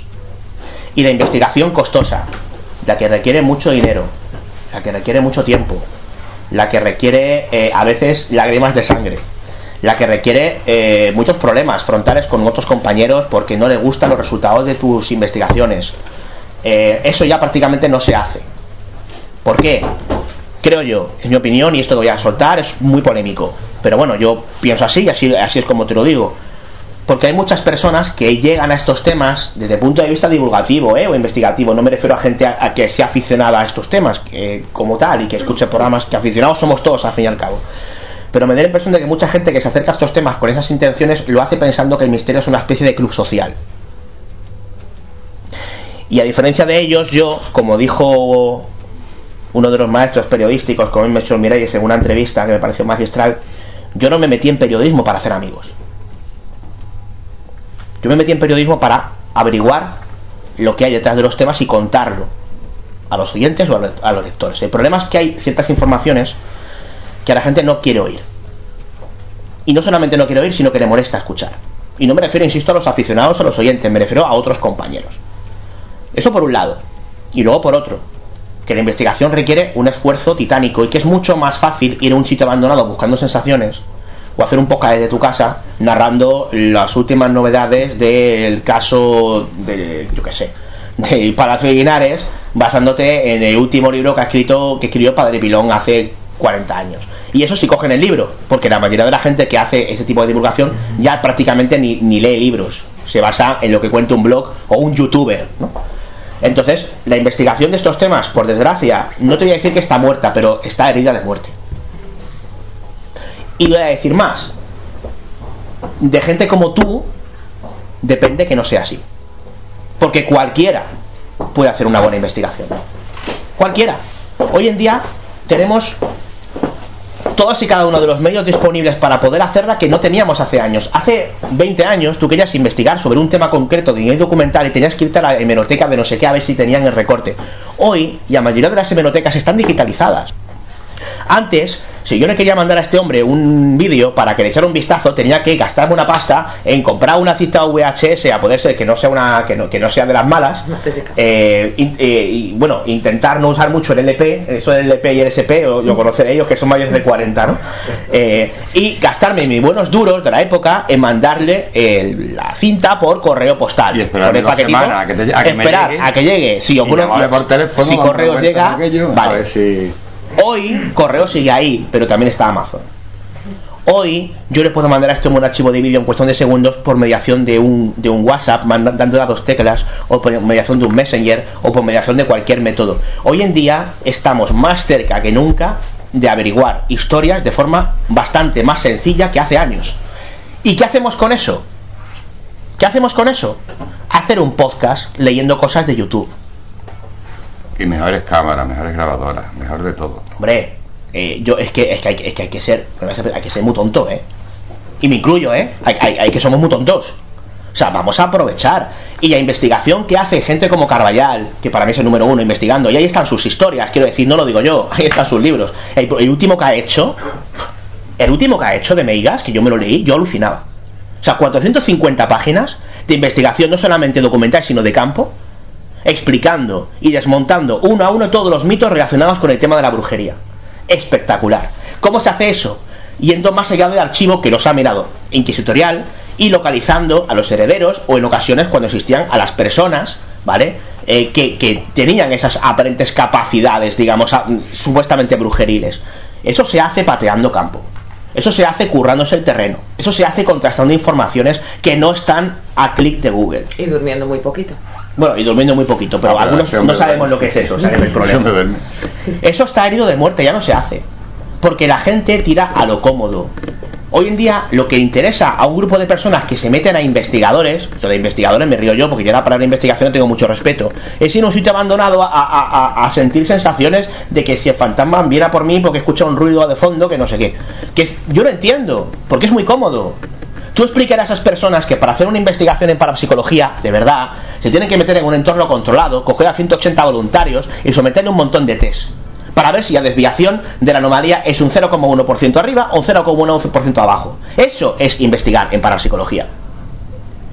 Y tú hablas con uno de estos que van a sitios, yo lo llamo cazafantasmas de fin de semana, que van y le preguntas, ¿no? Oye, eh, pero para psicología, ¿tú qué opinas? No, sí, para psicología yo, claro, yo cojo mi Ouija, me voy a un sitio de esto ahí abandonado, y yo cojo una grabadora y sale un- una, una grabación y, "Uf". y claro, entonces yo cojo una, una medium que está por allí, me dice, sí, yo creo que esto es algo extraño. Luego una chica que tiene que hacer tarot, lo- me echa el tarot y nosotros tenemos un grupo multidisciplinar, estos huevos. Pero el problema eso también, el problema de eso también es como cuando la pregunta de antes, ¿no? A ver, es que hay un público que quiere, sí quiere leer el fantasma, porque es un ocio, es un ocio del misterio. Pasa como con los youtubers. ¿Por qué tienen éxito los youtube? Pues porque el, el- mismo tío que está viendo al tío corriendo de un fantasma es el que ve los vídeos de talegazo o de, o de porrazos de coche. Y lo que quiere es la espectacularidad. Le da exactamente igual que venga un tío y se pegue cinco años buscando en un sitio y te explique lo que era lo que es aquello, ¿no? O, te abra la duda, ¿no? Y sin embargo este, este efecto no queda dudoso, tal. Le da exactamente igual, eso es aburrido para él. Él quiere rápido. El food fact del misterio. Él quiere rápido, quiere resultado, quiere escuchar psicofonía. Venga, vamos a escuchar psicofonía. Contra más clara se escuche mejor. Me da exactamente igual cómo se, ha obtenido? cómo se ha grabado eso. Claro, que es lo, y lo que tendría lo que ser mola- importante. a mí lo que me mola es que ahí se dice, la- dice ayuda, ¿no? Y se escucha perfectamente, tío, que es guapo, ¿no? Y da exactamente igual. ¿Y cómo se ha grabado? Ah, yo ¿Y que sé, qué yo miedo, y qué miedo me ha dado, ¿no? O cuando ves el vídeo quieres ver mm, la espectacularidad. Ahora lo que hablábamos ahora, ahora está de moda por los, los, los, los endemoniados, ¿no? Bueno, pues de, de este año para atrás, parece que la pandemia, el fantasma los ha, ca- los ha guardado y ha sacado los demonios. Pues ¿por qué? Pues porque a- algunos, algún iluminado sacó un vídeo con una posesión, entre comillas, y aquello tuvo mucho éxito y los demás automáticamente lo copian. Y ahora van a los sitios y ahora encuentras vídeo de un tío pues, que está poseído. Mm, perdona. Sí, pero Fede. El tío es allí tosiendo, sácalo, tal y cual, ¿no? El otro, wow. Y 100.000 visitas. Que ahí va lo, lo que decía antes de la minoría de gente que sí, quizá busca más la verdad. Pero Claro, es que, es un- es que eso es un ocio. Pero es que eso es un ocio. Es que no la mayoría de la gente que da clics o la mayoría de la gente que ve Cuarto Milenio no es gente que esté realmente interesada en indagar en temas de misterio, es gente que quiere pasar un rato entretenido. Y es absolutamente lícito. Claro, Pero igual, es que igual que vas a un pasar del terror, pues te Claro, vas a eso. ya está. claro, evidentemente. Pues este libro no es para esa gente. Claro, exactamente. Bueno, a, a lo mejor sí, según la historia que leas, ¿no? Pero no, no se pretende, quiero decir. Al final, cuando tú investigas estos temas, intentas ser honesto, tanto con las posibilidades que tienes a la hora de investigar, como con los resultados obtenidos a la hora de divulgarlos. Yo he escuchado a compañeros que han empezado estos temas, me han preguntado por un tema, y yo, oye, ¿esto es verdad? Y yo, pues mira, yo he llegado y no, ay, no, mejor no me lo cuentes, prefiero seguir pensando que es auténtico. Compañeros, hostia, pues si hay compañeros que no saben, pues mal nos va, ¿no? Y, y, y para acabar, no sé si habéis escuchado hablar de el, los, el parque, el columpio fantasma de Tomares. Sí. ¿Conocéis la historia? Bueno, Haz un breve resumen. un resumidamente, corrígeme si me equivoco, en un parquecito de Tomares había un columpio que funcionaba solo, entonces pensaban que era el fantasma de un niño. Bueno, esto nunca, esto nunca se ha contado, lo voy a contar aquí. Eh, ya me lo habían contado antes, pero bueno, hace poco, hace, o sea, ayer, quedé con un amigo de la infancia. Y hablando de viejas cosas y tal, de no sé qué, me decía, "Che, ¿te acuerdas lo que te conté de Columpio de Tomares? Sí, sí, me acuerdo, sí. Pues lo que me contó en su día de Columpio de Tomares, lo que me contó ayer, es que durante un tiempo escucharon que en Tomares había alguien que había dicho que había visto algo raro, y este chaval con unos amigos se fueron a Tomares, y entonces vieron el parquecito y dicen, vamos, vamos a empujar el columpio un rato, a ver qué pasa. E empujaron los columpios y se escondían. Y la gente pasaba y quedaba alucinado como el columpio se movía. Hasta el punto de que inventaron un sistema, porque uno de ellos es, bueno, eh, hizo arquitectura y conocía el tema de palancas, para que el columpio estuviera mucho más tiempo funcionando solo. Se escondían hasta que un día llegó la policía, se acojonaron y no volvieron. Bueno, pues al día siguiente empezaron a haber reportes en Canal Sur del columpio fantasma de Tomares. Y eran ellos. Un amigo mío de la infancia. El cabrón. Entonces, quiero decir, ante cualquier tipo de fenómeno extraño, siempre, siempre la duda por delante. Que la duda es sabia. Y la duda es necesaria. ¿Vale? Aunque Descartes lo disfrazara como genio maligno, por ciertas circunstancias relacionadas con ciertos dogmati- dogmatismos cristianos de la época, y la duda es necesaria, siempre. Y yo no concibo que alguien se enfrente ante estos temas si no es con la duda por bandera. Porque si nos despojamos de la duda, nos quedamos desnudos ante ciertos misterios y puede pasar lo que a veces pasa. Y no voy a hacer el símil porque no, no es, digamos, decoroso. Pero mucho cuidado con las cosas que aparentemente parecen como misterios o estas personas en YouTube que lo que buscan es que le des un clic. Porque cada vez que das un clic para echar una risa le están dando pasta porque tienen monetizado el vídeo. Pero bueno, ya sería desviar el tema a otros, a otros asuntos. Datos derroteros. Pero claro, va provocando el compañero de al fondo, va. Y cosa que me parece estupenda. Y pasa lo que pasa. que es lo que queremos, que todo el mundo que todo el mundo intervenga. Eh, deciros una cosita antes de terminar, queda algún ejemplar, porque bueno, algunos os veo ya con bolsas también, me imagino que lo habéis comprado, pero hay ejemplares y podéis aprovechar que está aquí el, el autor local para que os lo firme y llevaroslo dedicado. Espero que, bueno, en nombre de todos, daros las gracias por venir, por regalarnos algo tan valioso como es vuestro tiempo, compartirlo con nosotros Y bueno, yo en especial darte las gracias a ti por invitarme a pasar este rato tan, tan estupendo. Gracias a ti. Y antes de irnos, si me permitís, me gustaría hacer una pregunta muy breve, eh, porque yo sé que algunas personas que están aquí seguro que están interesados en la historia, y si Javier quiere responder que lo haga, y si no que no lo haga. Pero ¿hay alguna novedad en lo que respecta a la investigación de Netflix sobre el tema de los No. antenas hasta de móviles y tal? No, porque el- al haberse nombrado el- el señor que sale en el reportaje de Netflix sobre el examen de las de las llamadas, pues como es perito judicial, el juez instructor lo ha nombrado y automáticamente ya solo la información que salga de su investigación va al juez instructor, por lo cual nosotros no sabemos nada. Un secreto de sumario. ¿no? Mm. Ojalá pueda aportar algo. ¿Y hay alguna novedad que pueda resultar interesante en los últimos, que haya sucedido en los últimos meses a raíz del documental de Netflix o alguna cosa que os haya llegado? No, man, que yo sepa, no. Mm, trascendental que tú digas, ostras, no. Seguís igual, sepa, ¿no? Seguimos igual. Pues si me lo permitís, dadas las circunstancias ¿no? que, nos, que nos rodean ahora y, y teniendo en cuenta a quién, a quién tenemos aquí, espero que se resuelva pronto y espero que de una puñetera vez la justicia funcione como tenga que funcionar, porque visto lo de Netflix, la verdad es que a veces deja mucho que desear y, y se sepa realmente dónde se encuentra tu sobrina. Eso es lo que queremos. Muchas gracias. A ti.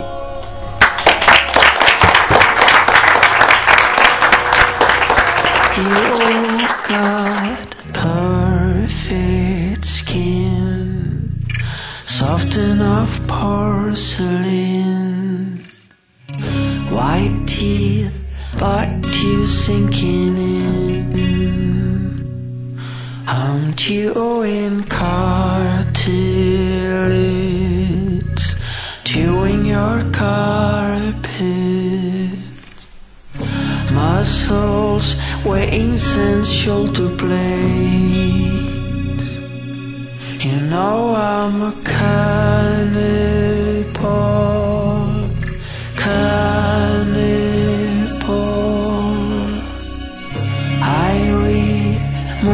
Your breathing heart. You know it's out of flow. You know it's only out of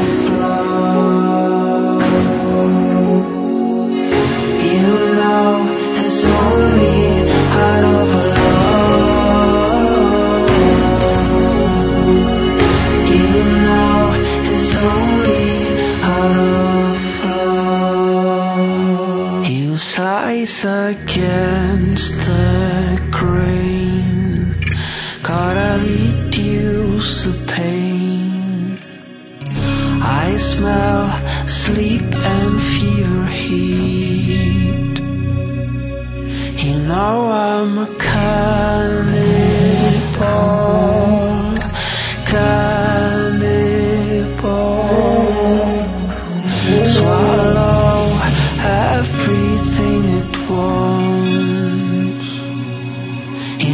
Inside our are.